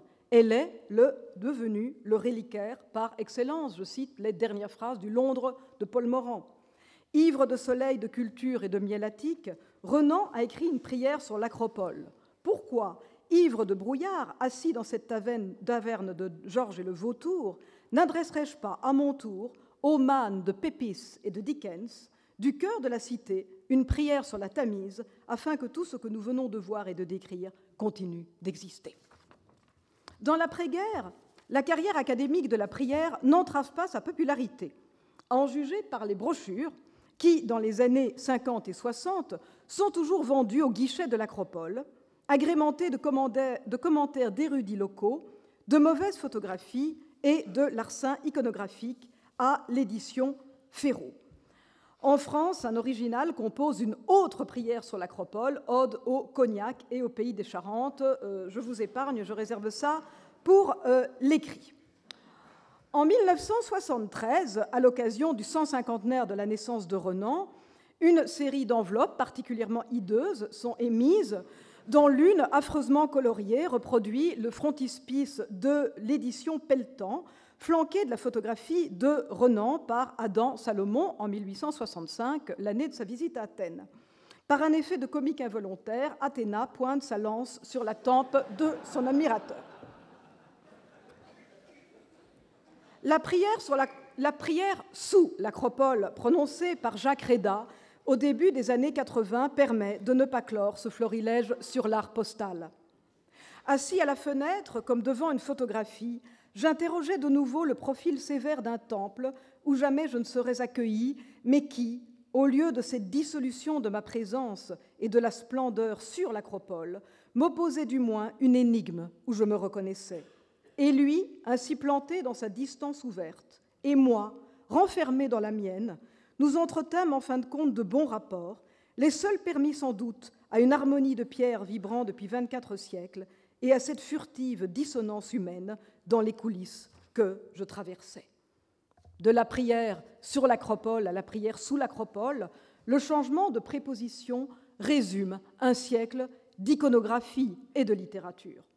Le monument de Jean Boucher, le tableau de Brouillet, le frontispice de Solomco, la séquence d'Élie Lothar représentent tous Renan sur l'acropole, mais sous le Parthénon, ou dominé par sa divinité tutélaire, Athéna.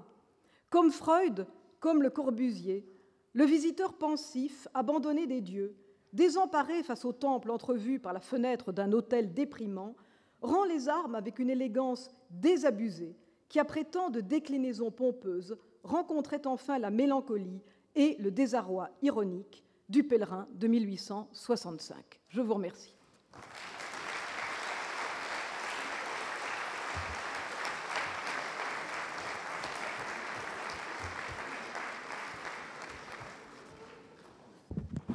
Merci beaucoup de ce parcours. Nous avons temps pour deux ou trois questions. Oui, euh, Denis Knöpfler.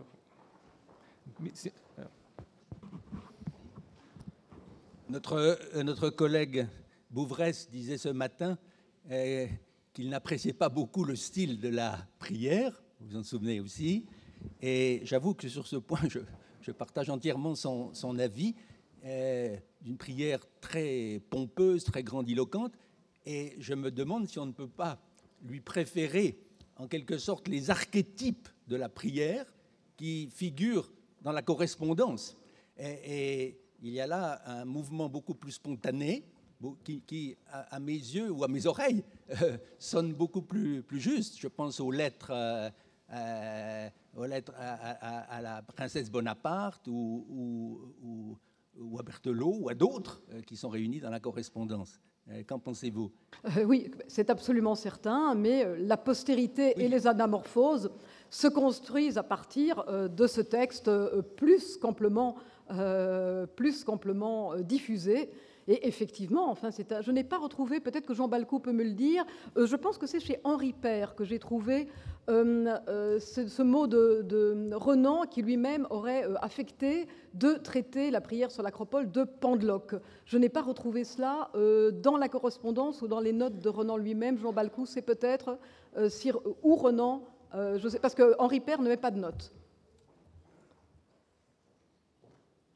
Oui, alors je ne peux pas vous répondre d'une manière directe là parce que euh, j'ai peur de me tromper, mais il me semble avoir lu le mot Pandolac euh, sous la plume même de Renan. Mm. Mais puisque j'ai le micro, je vous remercie de votre intervention là qui était superbe. Et euh, vous auriez pu aller jusqu'en 1992. En 1992, il y a eu quand même un concert pour le centenaire de la mort de Renan au Parthénon avec des grands musiciens grecs, etc. On a récité la prière sacropole en bilingue, hein, c'est-à-dire en français et en grec. C'était une cérémonie qui était très belle, ce qui veut dire que la prière sacropole tient encore le coup, bien que, bien sûr, euh, euh, la rhétorique y soit, joue à plein, euh, et pas seulement la rhétorique, mais il y a beaucoup de choses derrière. On a évoqué Jean Ier tout à l'heure. Jean Ier mettait toujours un carton sur le dernier paragraphe. Il n'osait pas aller jusqu'au bout. Parce que le paragraphe commençait ainsi Ô abîme, tu es le Dieu unique. Alors, terminer la prière sacropole par le Dieu unique de l'abîme, quand on est un rationaliste, ça fait quand même mauvais effet. Bon. Mais euh, justement, monsieur, vous avez parlé il y a un instant de la correspondance, mais il y a beaucoup plus intéressant que la correspondance. Il y a aussi tous les cahiers, les carnets de notes. Les carnets de notes. Et les carnets de notes sont vraiment très, très intéressants. Euh, par exemple, quand il dit prière, mais on ne peut pas prier sur l'acropole. Il dit ça dans son carnet de notes. Mmh, bien sûr. À l'acropole, on ne prie pas. Stella Maris, vous ne pouvez pas dire ça à Athéna. Bien sûr, c'est clair. Vous pouvez pas Athéna, tu ne fais jamais pleurer. Or, les larmes sont la véritable prière, etc. Et il lui manque à ce moment-là la Bretagne. C'est sûr. Évidemment. Il lui manque tout ça. Le roc d'Athènes appelle la fontaine bretonne. Athéna appelle les petites bretonnes, etc. il y a tout ça qui intervient là-dedans, d'où l'intervention évidemment de euh, j'ai commencé à avoir des souvenirs tard, etc. Et je suis tout à fait d'accord avec vous, c'est vraiment sincère ça. Absolument, c'est absolument sincère, oui. oui c'est à ce moment-là. C'est un hymne à la Bretagne. Et ça nous arrive à chacun d'entre nous. C'est à l'endroit où nous sommes le plus loin hein, du pays que nous avons quitté que nous le ressentons le plus. Et c'est ainsi qu'est née justement cette prière sur l'acropole, qui euh, est, euh, est devenue un texte canonique, mm. c'est exact. Il n'y a pas eu une seule manifestation renanienne, et Dieu sait s'il y en a eu. Et ça continue, sans qu'il y ait un passage de la prière sur l'acropole qui soit cité. Mais je voudrais terminer par un petit mot concernant euh, la fortune de la prière sur l'acropole. Elle a eu une fortune immédiate. Un an après, le calvaire de la réparation la statue. a été mm. créé à Tréguier, sur les quais, pas en haut, puisque le haut était déjà pris. Hein, et euh, le calvaire sur de réparation, ou calvaire de la honte, répond point par point ah, à la statue d'en haut. La statue d'en haut est en bronze, celle d'en bas sera en granit, celle d'en haut a trois inscriptions en français, celle d'en bas aura une inscription en latin, une inscription en breton, parce qu'il y a aussi la langue bretonne qui intervient là-dedans, une inscription en français. Cet homme était vraiment le fils de, en latin. Cet homme était vraiment le fils de Dieu. Évidemment, et c'est le dernier grand calvaire construit en Bretagne, un calvaire de combat, un calvaire euh, déployé. Ce n'est pas du tout le calvaire breton traditionnel, avec les saints bretons, Saint-Yves bien sûr, et puis à la rescousse, bientôt, Jeanne d'Arc, voyez, et Saint-Louis. Bien sûr. Et là, ça, c'était une histoire particulière qui Alors voilà. Donc, j'ai poursuivi cette fortune.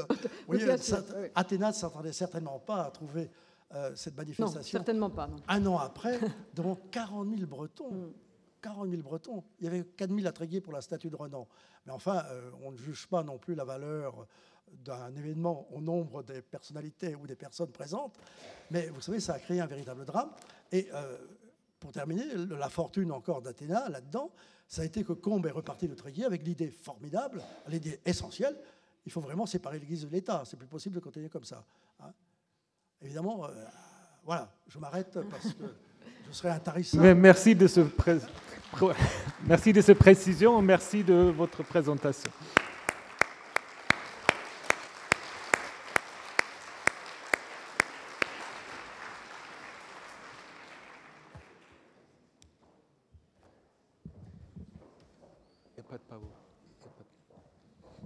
Voilà, nous arrivons à la dernière communication de cette journée et aussi euh, de l'ensemble de ce colloque de rentrée qui a pour titre Renan, père fondateur de la République. Et c'est Pierre Ronzovallon qui va nous donner la réponse parce qu'il y a un point d'interrogation. Donc on verra tout de suite.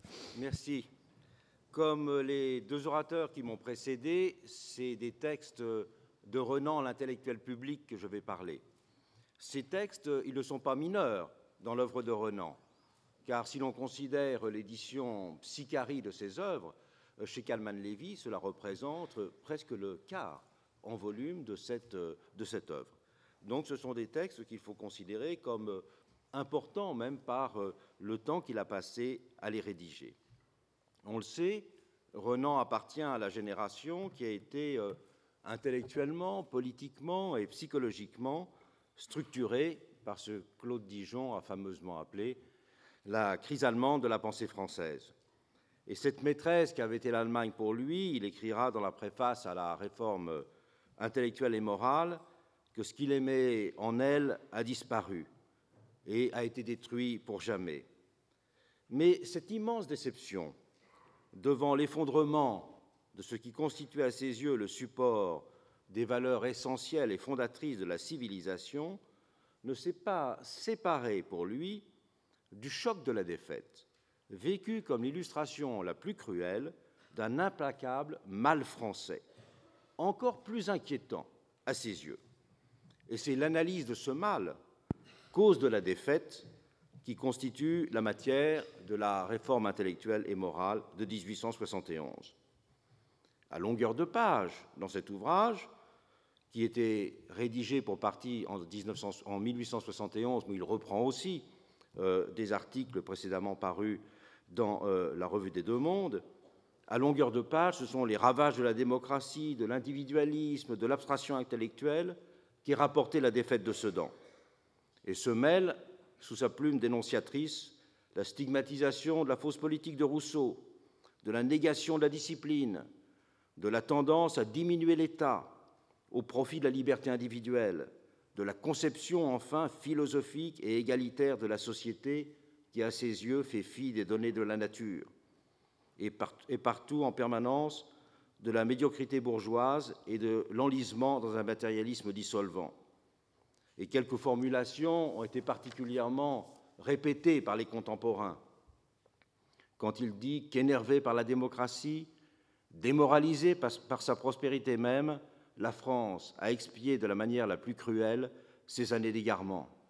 Ou encore, quand il stigmatise le suffrage universel en écrivant La France, telle que l'a faite le suffrage universel, est devenue profondément matérialiste. Le jugement et le gouvernement des choses ont été transportés à la masse. Or, la masse est lourde, grossière, dominée par la vue la plus artificielle de l'intérêt. Comment l'auteur de ces lignes a-t-il pu être qualifié de Dieu de la Troisième République? Comment celui qui accusait le suffrage universel d'avoir fait de la société une maison de sable a-t-il pu être célébré par la génération qui avait fait de sa conquête son ultima ratio? Comment celui qui proclamait que l'égalité est la plus grande cause d'affaiblissement politique qu'il y ait a-t-il pu s'imposer comme référence intellectuelle aux yeux de ceux qui faisaient graffer au fronton des écoles et des mairies la devise républicaine C'est ce qu'il faut comprendre. Détourner le regard en faisant de cette œuvre l'avenir de la science, ou encore, euh, bien sûr, la réforme intellectuelle et morale, un texte de circonstance, aux emportements datés, mais isolés dans l'œuvre du maître, ne me paraît pas satisfaisant. En effet, il ne s'agit pas simplement de la réforme intellectuelle et morale, mais également de l'avenir de la science, mais également des drames philosophiques qui très souvent développent des thèmes qui ne sont pas si lointains que cela de la réforme intellectuelle et morale, même si on discerne déjà, j'y reviendrai, une évolution. Ce n'est pas possible de se contenter de parler de textes de circonstance, même si le désarroi, avec évidence, égare parfois la plume de celui qui ne peut exorciser le malheur de la défaite qu'en grossissant souvent les traits du mal français. En fait, pour comprendre la célébration républicaine de Renan, il faut faire un détour par la pensée orléaniste. Car il n'y a rien dans le fond des analyses et des arguments de la réforme qui n'auraient pu être signés par un Royer-Collard, un Guizot ou un Rémusat. Lorsque Renan dénonce avec véhémence la démocratie superficielle, il se trouve à l'unisson avec l'auteur de La démocratie en France, publié en 1849, au moment même où il rédige lui-même L'avenir de la science. Et dans ce dernier ouvrage, il ne fait d'ailleurs que chausser les bottes de la critique doctrinaire de la souveraineté du nombre. Et Sainte-Beuve, dans plusieurs de ses portraits, soulignera cette proximité avec la pensée orléaniste. La masse, écrit-il dans L'avenir de la science, n'a droit de gouverner que si l'on suppose qu'elle sait mieux que personne ce qui est le meilleur. Le gouvernement représente la raison, Dieu si l'on veut, l'humanité dans un sens élevé, mais non un chiffre. Le suffrage du peuple non éclairé ne peut amener que la démagogie, ou l'aristocratie nobiliaire, jamais le gouvernement de la raison. L'idéal de Renan est alors clairement formulé comme celui d'un gouvernement scientifique, je le cite, où des hommes compétents et spéciaux traiterait les questions gouvernementales comme des questions scientifiques et en chercherait rationnellement la question. On ne s'étonne pas dans ces conditions que Renan ait publié, Antoine Compagnon y a fait euh, allusion tout à l'heure, l'une des recensions les plus positives consacrées aux mémoires de Guizot. Mais Guizot est resté le proscrit absolu de l'univers républicain, alors que Renan y a trouvé sa place. Pourquoi? Tout en reprenant l'idéal conservateur avec sa dimension aristocratique et capacitaire, le fait est que Renan l'a en fait dissocié de sa valence sociologique, l'affirmation centrale du rôle des classes moyennes, à laquelle les doctrinaires l'avaient associé. Sa vision élitiste se donne du même coup directement comme culte de la science et de l'intelligence dans une relative indétermination sociologique. La dimension aristocratique est chez lui englobée dans une problématique du progrès et perd ainsi ce qu'elle pouvait avoir de plus scandaleux dans l'expression doctrinaire originelle. Pourtant, elle ne leur concède rien.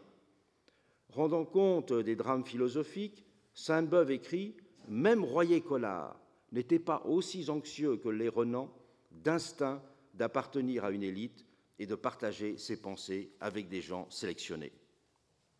Mais Renan a réinscrit aussi cette visée dans le cadre d'une morale laïque et scientiste à un moment où les pôles d'affrontement intellectuel dans la société se restructuraient, l'opposition catholique-républicain se superposant parfois jusqu'à les effacer aux antagonismes antérieurs.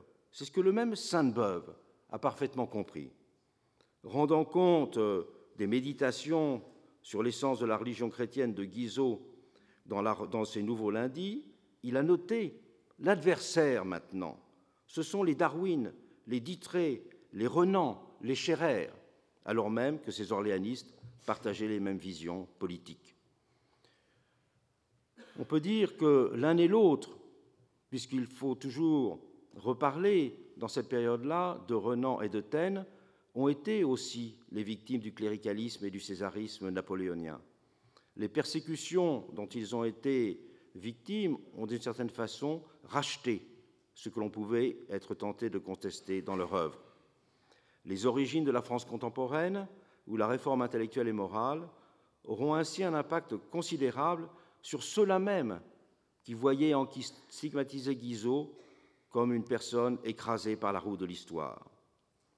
Mais il y a aussi un autre facteur à prendre en compte pour comprendre le rôle joué par, joué par Renan pour la première génération des pères fondateurs de la République.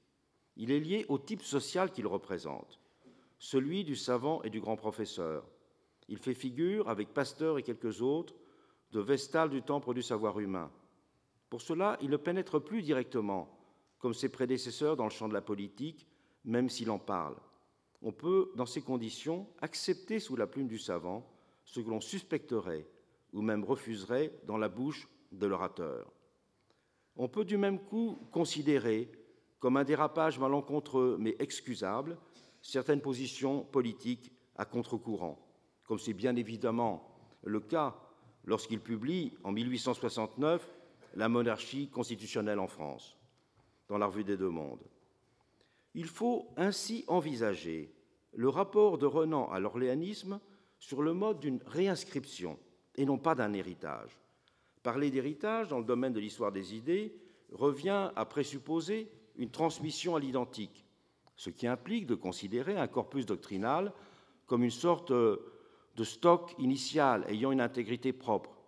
Parler de réinscription invite, dans une perspective différente, à examiner dans quelles conditions une même problématique se réadapte et se transforme en fonction du contexte et du cadre dans lesquels elle est formulée.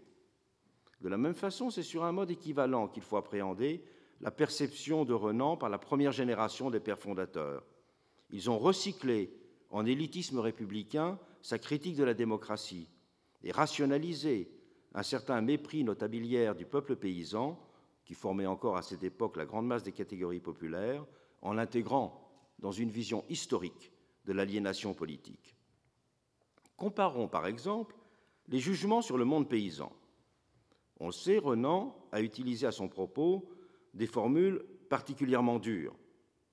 La civilisation, écrit-il par exemple, a typiquement été à l'origine une œuvre aristocratique.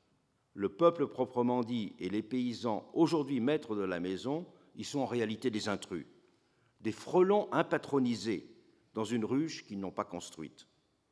Et les Goncourt, on le sait, ont même rapporté des propos privés à l'automne 1870 encore plus virulents dans sa bouche, puisqu'il disait J'aime mieux les paysans à qui l'on donne des coups de pied que des paysans comme les nôtres, dont le suffrage universel a fait nos maîtres. Des paysans, quoi? L'élément inférieur de la civilisation qui nous ont imposé, nous ont fait subir 20 ans de ce gouvernement, le Second Empire.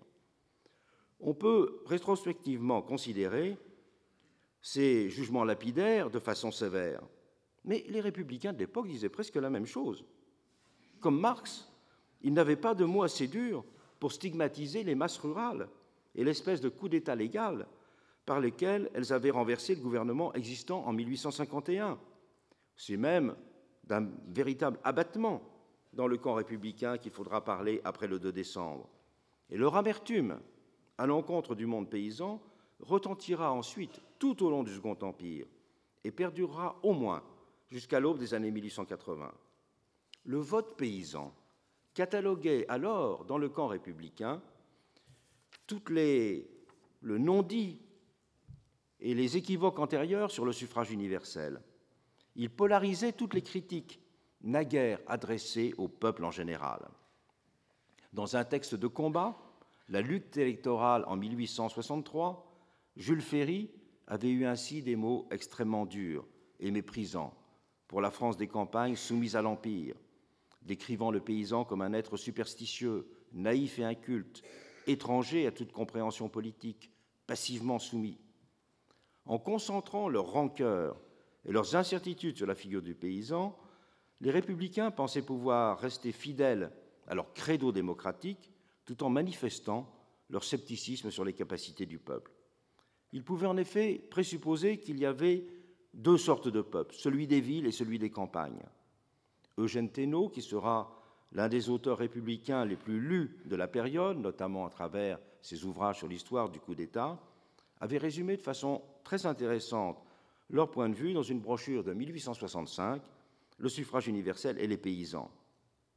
En 1848, écrivait Thénault, il existait sur le sol de la France comme deux peuples juxtaposés, l'un brûlant de l'esprit nouveau, l'autre attardé d'un siècle. Et c'est à ce dernier que la loi du nombre imposait la charge de fonder la liberté.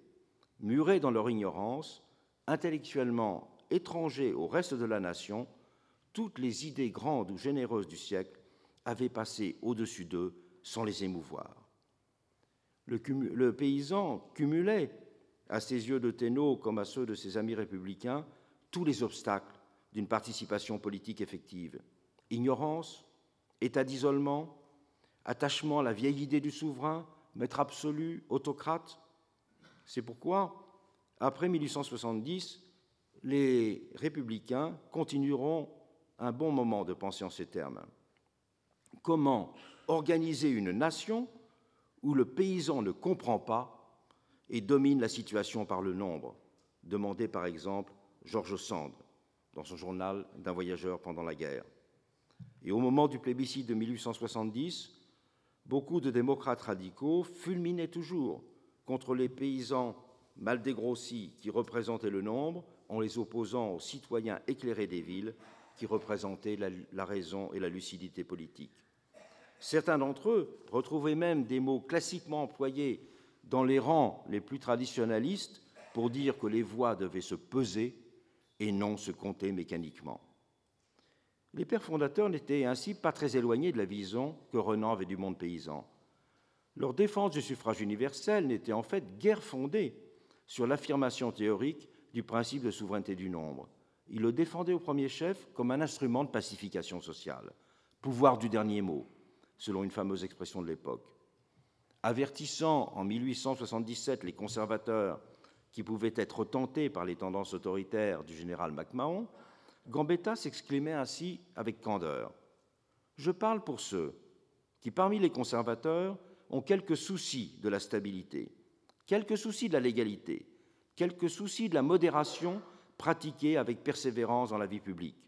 Je leur dis à cela, comment ne voyez-vous pas qu'avec le suffrage universel, si on le laisse librement fonctionner, si on respecte quand il s'est prononcé son indépendance et l'autorité de ses décisions, si l'on respecte ce qu'il représente, comment ne voyez-vous pas que vous avez là un moyen de terminer pacifiquement tous les conflits, de dénouer toutes les crises, et que si le suffrage universel fonctionne dans la plénitude de la souveraineté, il n'y a plus de révolution possible, car il n'y a plus de révolution à tenter, plus de coup d'État à redouter quand la France a parlé. C'est ainsi parce que le suffrage universel était à leurs yeux l'antidote radical à la lutte des classes, que cette première génération des pères fondateurs pouvait affirmer qu'il constituait le véritable parti de l'ordre dans ce pays. Ils esquivaient d'une autre façon, ces pères fondateurs, la radicalité de l'idéal démocratique en projetant d'abolir la distance qui séparait l'idée de souveraineté du peuple de celle de souveraineté de la raison. Si le droit de suffrage était célébré comme marche sainte, il était en même temps considéré comme un principe qui restait abîmé dans une promesse d'avenir. Gambetta notait ainsi que seul le principe de souveraineté du peuple, qu'il qualifiait de scientifiquement appliqué, pourrait achever la Révolution française. Scientifiquement appliqué, c'est-à-dire nourri par la raison. D'où la tâche d'éducation de la démocratie, dont ils se feront les champions. Le suffrage universel était pour eux à la fois déjà donné, mais encore à construire. S'il est vrai, disait Gambetta, que le suffrage universel pris dans sa masse ne soit pas toujours assez renseigné, surtout dans un pays qui n'est pas encore habitué à la République, il n'y en a pas moins dès maintenant une préoccupation suffisante dans les rangs de la démocratie de la conduite des hommes politiques. Mais il n'y a qu'une certaine partie de cette démocratie qui est la passion et le souci des choses et des actes des hommes publics.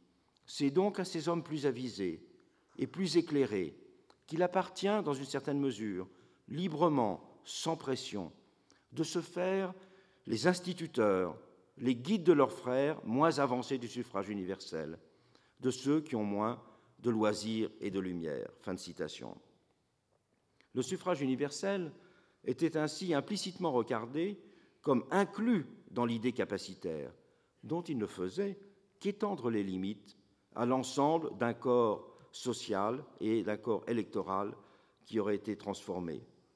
C'est l'anticipation de l'universalisation de la capacité politique qui, chez eux, ne se séparait pas de la reconnaissance du droit suffrage chez les pères fondateurs. Jean Massé, le fondateur de la Ligue de l'enseignement, l'a traduit dans une très belle formule qu'il considérait comme fondatrice de son œuvre. Il disait L'ignorance du peuple est maintenant un danger public, auparavant c'était simplement une honte. Et le thème de l'éducation de la démocratie a été pour cela indissociable de sa célébration pour cette première génération. Si Renan n'a jamais fait profession de foi démocratique, il était en revanche bien animé par une même ferveur démopédique. Et ce sont des frères en démopédie et non pas des frères en démocratie qui se sont retrouvés sur ce point. Comme Renan encore, les pères fondateurs avaient été obsédés après 1870 par la nécessité, selon la formule célèbre de Boutmy, le fondateur qui allait devenir Sciences Po, de refaire une tête de peuple. Il ne faisait aucun doute pour eux que le pays devait être gouverné par ses élites, élites amenées à conduire le peuple.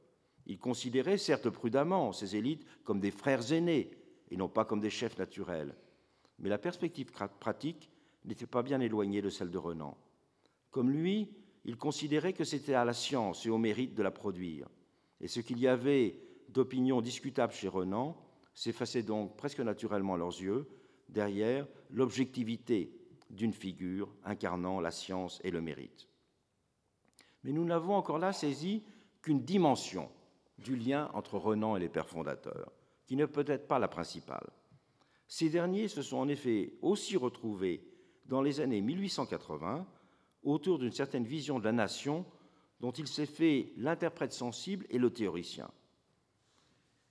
Le fait est que Renan, élitiste et fort peu démocrate quand il pense aux formes d'organisation de la société et à son mode de fonctionnement considéré comme légitime, a en revanche une vision pleinement démocratique de la nation.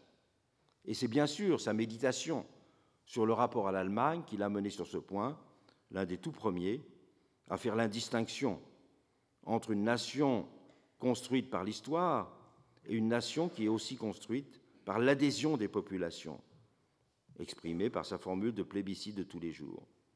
On peut dire dans cette perspective que Renan accepte et même appelle de ses voeux le rôle d'une démocratie d'institution alors qu'il manifeste son profond scepticisme, pour ne pas dire son opposition, vis-à-vis d'une démocratie de régulation. Et ce rapport entre démocratie d'institution et démocratie de régulation a été en quelque sorte le point aveugle de la première génération des pères fondateurs. Pour dire les choses autrement, pour eux comme pour Renan, la démocratie au fond n'est acceptable que si elle était une puissance de légitimation, mais non seulement un régime ou une forme de gouvernement. Ces pères fondateurs ont bien exprimé cette tension entre l'idée d'une démocratie d'institution et une démocratie de régulation par toute la réflexion qu'ils ont menée sur les rapports de la République au suffrage universel. Notamment lorsqu'ils ont considéré, selon une formule fameuse au moment de la révision constitutionnelle, que la République était au-dessus du suffrage universel. le suffrage universel, pour eux, était en effet avant tout considéré comme un principe de légitimation. Et la centralité de l'opposition République-monarchie les avait conduits à transformer complètement les termes du débat politique et de la réflexion philosophique sur la démocratie en France.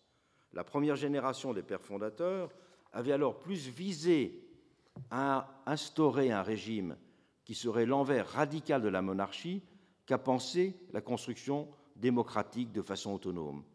Alors que paradoxalement, on voit pendant cette même période toute une partie des orléanistes essayer de penser la démocratie contre la République à l'intérieur de la forme monarchique. On peut dire que la politique française moderne n'a eu pour cette raison qu'un fondement démocratique par défaut. Si cette première génération a fait du suffrage universel l'arche sainte de la République, cette première génération de pères fondateurs l'ont paradoxalement maintenu à distance de la politique concrète. C'est pourquoi ils ont pu identifier la République au suffrage universel et considérer en même temps que la République était au-dessus de ce suffrage universel.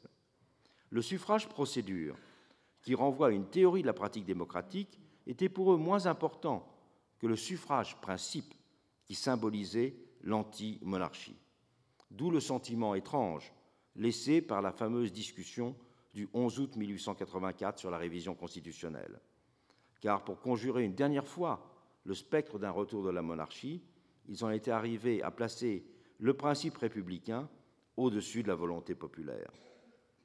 Ils reconnaissaient ainsi ouvertement que le suffrage universel avait une limite, l'horizon de la République, qu'il était donc l'incarnation d'un principe de souveraineté sans jamais pouvoir prétendre à effectuer n'importe quel acte de souveraineté, la légitimité ne pouvant en dernier ressort appartenir qu'à la véritable raison, incarnée dans l'institution républicaine, fondée sur la négation d'un passé métaphysique et théocratique. Par là, les pères fondateurs renouaient avec l'esprit positiviste et manifestaient en même temps le caractère ambigu de leur vision de la démocratie. C'est ainsi par les équivoques de leur attachement démocratique que les pères fondateurs se sont rapprochés de Renan. Le tranchant et la construction de la pensée politique de ce dernier est donc un excellent analyseur des équivoques et des sous-sols intellectuels de cette première génération républicaine. Cette première génération républicaine a aussi partagé avec Renan, c'est très important, une vision pragmatique et un brin désabusé de l'action politique. Dans la réforme, Renan a eu cette fameuse formule L'effort de la politique doit être non pas de résoudre les questions, mais d'attendre qu'elles s'usent. Il poursuivait La vie des nations, comme celle des individus, est un compromis entre des contradictions. Les gouvernants peuvent apprécier cette formule, mais l'opportunisme des pères fondateurs a participé de ce constat, en étant adapté, bien sûr, aux exigences politiciennes. En Gambetta dira par exemple typiquement qu'il faut, pour gouverner la France, des paroles violentes et des actes modérés. C'est bien ce que euh, Renan aurait pensé lui-même. Et cet opportunisme a eu de cette façon une sorte de fonction d'amortisseur des équivoques républicaines. Il lui a permis de concilier des principes forts et des pratiques fluctuantes. Il a permis de dissimuler aux yeux même de ses pères fondateurs, leurs propres contradictions et leurs propres équivoques. Et c'est pourquoi la lecture de celui qu'il célébrait permet d'en prendre la mesure en pleine lumière. Mais parler de Renan, père fondateur de la République, ne peut pas se contenter de s'arrêter à cette première génération de pères fondateurs. Il faudrait bien sûr évoquer la deuxième génération de pères fondateurs, celle des Ferdinand Buisson, des Léon Bourgeois, des Valdec-Rousseau, qui, eux, ont été éclairés par des philosophes comme Michel, Renouvier, Fouillé. Et c'est véritablement avec eux que la République républicaine est devenue la République démocratique. Donc Renan, oui, a été pleinement en phase avec la première génération des pères fondateurs. Mais la fondation accomplie de la République s'est faite avec euh, d'autres références philosophiques d'un certain nombre d'auteurs que je viens de citer et qui l'ont souvent lu et critiqué. Le paradoxe est qu'alors qu'au moment où Renan n'est plus un philosophe de référence pour la deuxième génération des pères fondateurs, ceux qui accomplissent véritablement la promesse républicaine, il va devenir le penseur qui va être, qui va s'imposer, non pas par son œuvre, mais par la caricature de son œuvre. En effet, ceux qui vont le célébrer alors ne vont le célébrer d'un côté qu'à travers la caricature de son anticléricalisme, et peut-être peut-on considérer que le culte que lui avait Combe était de cette nature-là, et surtout, une autre caricature, c'est son triomphe à l'extrême droite. En même temps qu'il n'est plus, Renan, une référence pour la deuxième génération des pères fondateurs, c'est à ce moment-là qu'il va devenir une référence pour Maurras. C'est à ce moment-là qu'il va devenir une référence pour Barès.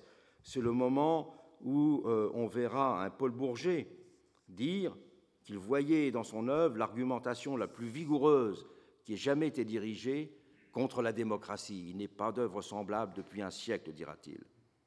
Et cette récupération de Renan atteindra bien sûr son comble dans les pages que lui, consacrera Brunetière, puisque Brunetière n'hésitera même pas à en faire un précurseur de Drummond, puisqu'il écrira Ouvrez la France juive et dites-moi si la partie théorique n'est pas du Renan tout pur et du meilleur Renan le plus sérieux. Je crois donc que méditer sur euh, la réception et le rôle politique qu'a joué dans la République Renan et impose de façon très importante de le restaurer, son intellectuel, dans cet équivoque, de le restaurer dans son œuvre savante, bien sûr, mais de le dégager de ces caricatures qui ont souvent été les formes par lesquelles la mémoire de son œuvre s'est transmise au XXe siècle.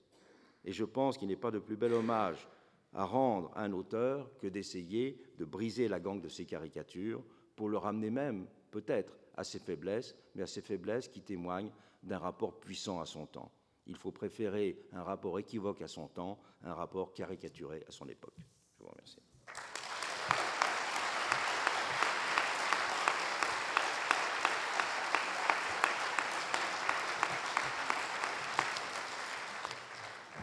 Merci de, cette très bel exposé, aussi de cette belle conclusion, qui est aussi une belle conclusion euh, du, colloque. Mais nous avons néanmoins un peu de temps pour des questions, euh, si vous en avez encore le courage. Qui voudrait poser une question Oui, là derrière. Euh, Madame Benita, juste là en haut.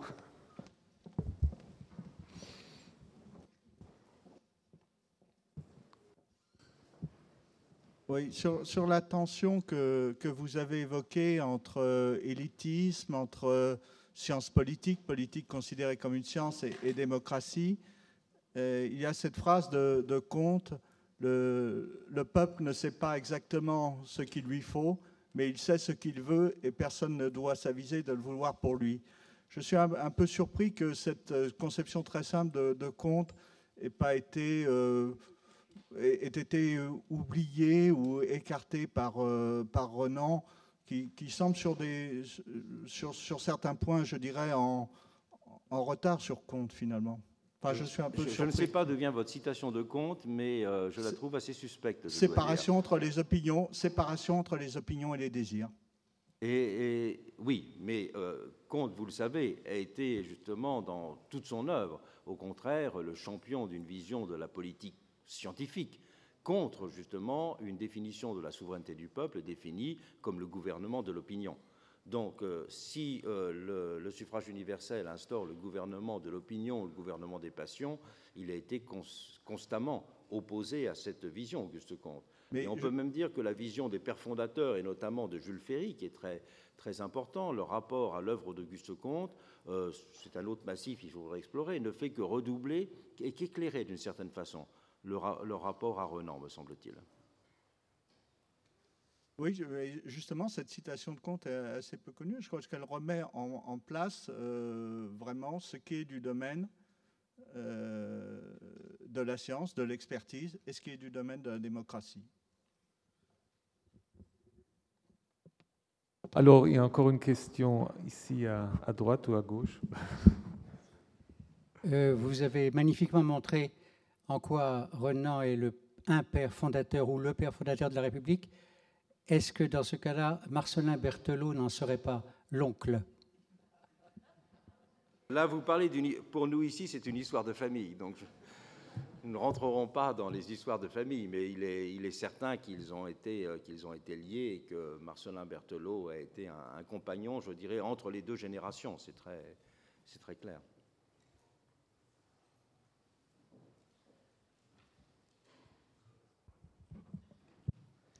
Bonjour. Euh, vous nous parliez du fait que sur le, à l'aune du XXe siècle, il y eut deux Renan, tout à fait caricaturaux au reste. Le Renan euh, récupéré par les républicains euh, d'extrême gauche compistes qui voulaient en faire le très grand chef de file et défroqué, les anticléricales, etc. Avec, et qui pour eux, c'était un Renan qui se limitait vraiment euh, à, à, par exemple, à, qu'est-ce qu'une nation? Alors qu'à côté, nous avions l'extrême droite euh, de l'action française en train de, décoller, qui voulait récupérer un Rénan qui se limitait à la réforme intellectuelle et morale, qui voulait en dire mais non, ce n'est pas un, ni un texte de circonstance, ni rien d'autre, mais c'est le vrai Rénan, euh, qui est un peu parfaitement dogmatique. Et finalement, on remarque qu'effectivement, Renan est un, un homme clairement porté au, à, ce qui apparaît en première vue des contradictions, on se dit quel, est le vrai Renan? Est-ce que c'est ces caricatures qui font qu'on doit euh, l'arrêter à qu'est-ce qu'une nation? Est-ce que c'est cette caricature qui fait qu'on doit l'arrêter à, la réforme intellectuelle et morale? Finalement, qu'est-ce que c'est ce vrai Renan qu'il faut retrouver au-delà de ces, euh, caricatures? Moi, ce qui m'intéresse, ce n'est pas de dire qu'il y a un vrai Renan, un bon Renan et un mauvais Renan, c'est de voir euh, le système des contradictions et des équivoques qui a traversé son œuvre de publiciste. Hein. Là, je, reste au niveau de son œuvre de publiciste. Ce qui est sûr, c'est que euh, la réforme intellectuelle et morale, si vous regardez le, dictionnaire politique et critique de, euh, de, Maurras, les cinq volumes, il y a un nombre de, de références à ce texte qui est absolument considérable. Alors bien sûr, ils ont fait de ce texte et de son annexe, si je puis dire, sur euh, la monarchie constitutionnelle, un texte, de, un texte de référence. Mais en même temps, bien des thèmes qui sont développés euh, dans l'ouvrage, on les retrouve dans un texte qui a tout de même été enfin, écrit 20, 20, ans auparavant, à savoir l'avenir de la science.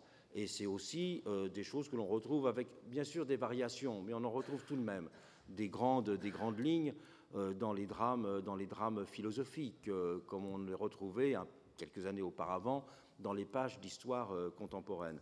Donc je ne pense pas qu'on puisse isoler aussi facilement la réforme intellectuelle et morale. Ce qui est sûr, c'est que la réforme intellectuelle et morale est un texte qui est si puissamment marqué par la douleur de la défaite et, et cette volonté d'expliquer la défaite par le mal français, que ce mal français est interprété euh, avec des mots qui sont particulièrement durs dans ce texte par rapport euh, à d'autres formulations, mais que la dureté de ces formulations, qui est liée au contexte de leur écriture, euh, ne marque pas, me semble-t-il, sur le fond, une distinction radicale avec celle qu'il y aurait dans d'autres, dans d'autres textes. Oui, alors une dernière question, oui. Oui, à propos du suffrage universel, je crois qu'il faut le diminuer par deux puisque n'étaient lecteurs que les hommes. Donc il n'est pas universel. D'autre part, je... J'emploie le langage de l'époque. Euh, ça n'est pas en tant que théoricien contemporain de la démocratie que j'emploie ce langage, j'emploie ce langage qui était ceux des personnes de l'époque, marqué bien sûr par le préjugé que vous venez de signaler. D'autre part, euh, vous avez parlé de la défaite et de la guerre, mais il y a un silence qui me, qui me touche, c'est celui sur la commune. Personne n'a dit un mot sur la commune et quelle était la position de Renan. Je la traduis, je pense que elle est, très claire par rapport à ce qu'il avait écrit. Mais quand on disait que les paysans, euh, on ne devrait pas leur donner le suffrage universel, la commune a été le fait quand même euh, d'une partie d'artisans de, de, Paris. Oui, bien sûr, mais pas de paysans. Mais je crois que sur les, positions de Renan sur la commune, là, ne sont pas différentes de celles euh, de Ferry, de Gambetta et de la première génération républicaine. Là, il a participé du rejet, je dirais, euh, euh, de, la commune euh, commun avec ceux qui ont été exprimés par les premiers pères fondateurs de la République, qui, comme vous le savez, ont, manifesté avec force cette opposition, qui pour eux était un moyen justement de constituer le camp républicain tel qu'il l'imaginait dans sa distance par rapport à l'extrême gauche. C'était un, c'était un instrument, ce rejet a une fonction politique et pas simplement une, une fonction intellectuelle ou une, critique historique, disons.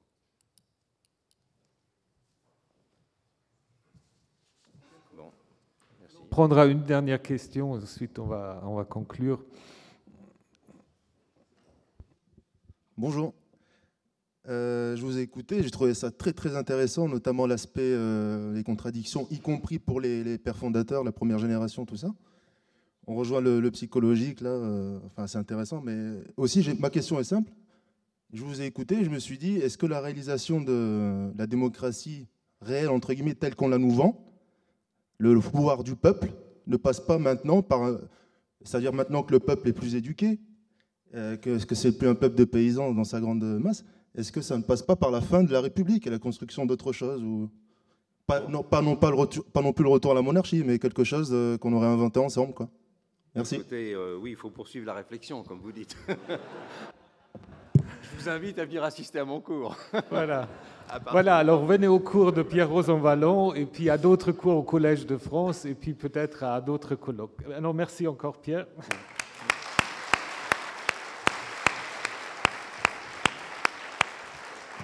Voilà, alors euh, je ne vais pas faire un résumé, ne vous inquiétez pas, j'aimerais juste remercier, vous pouvez aussi le remercier, Henri Laurence qui a organisé euh, ce colloque. Je crois que c'était quand même un très bon moment.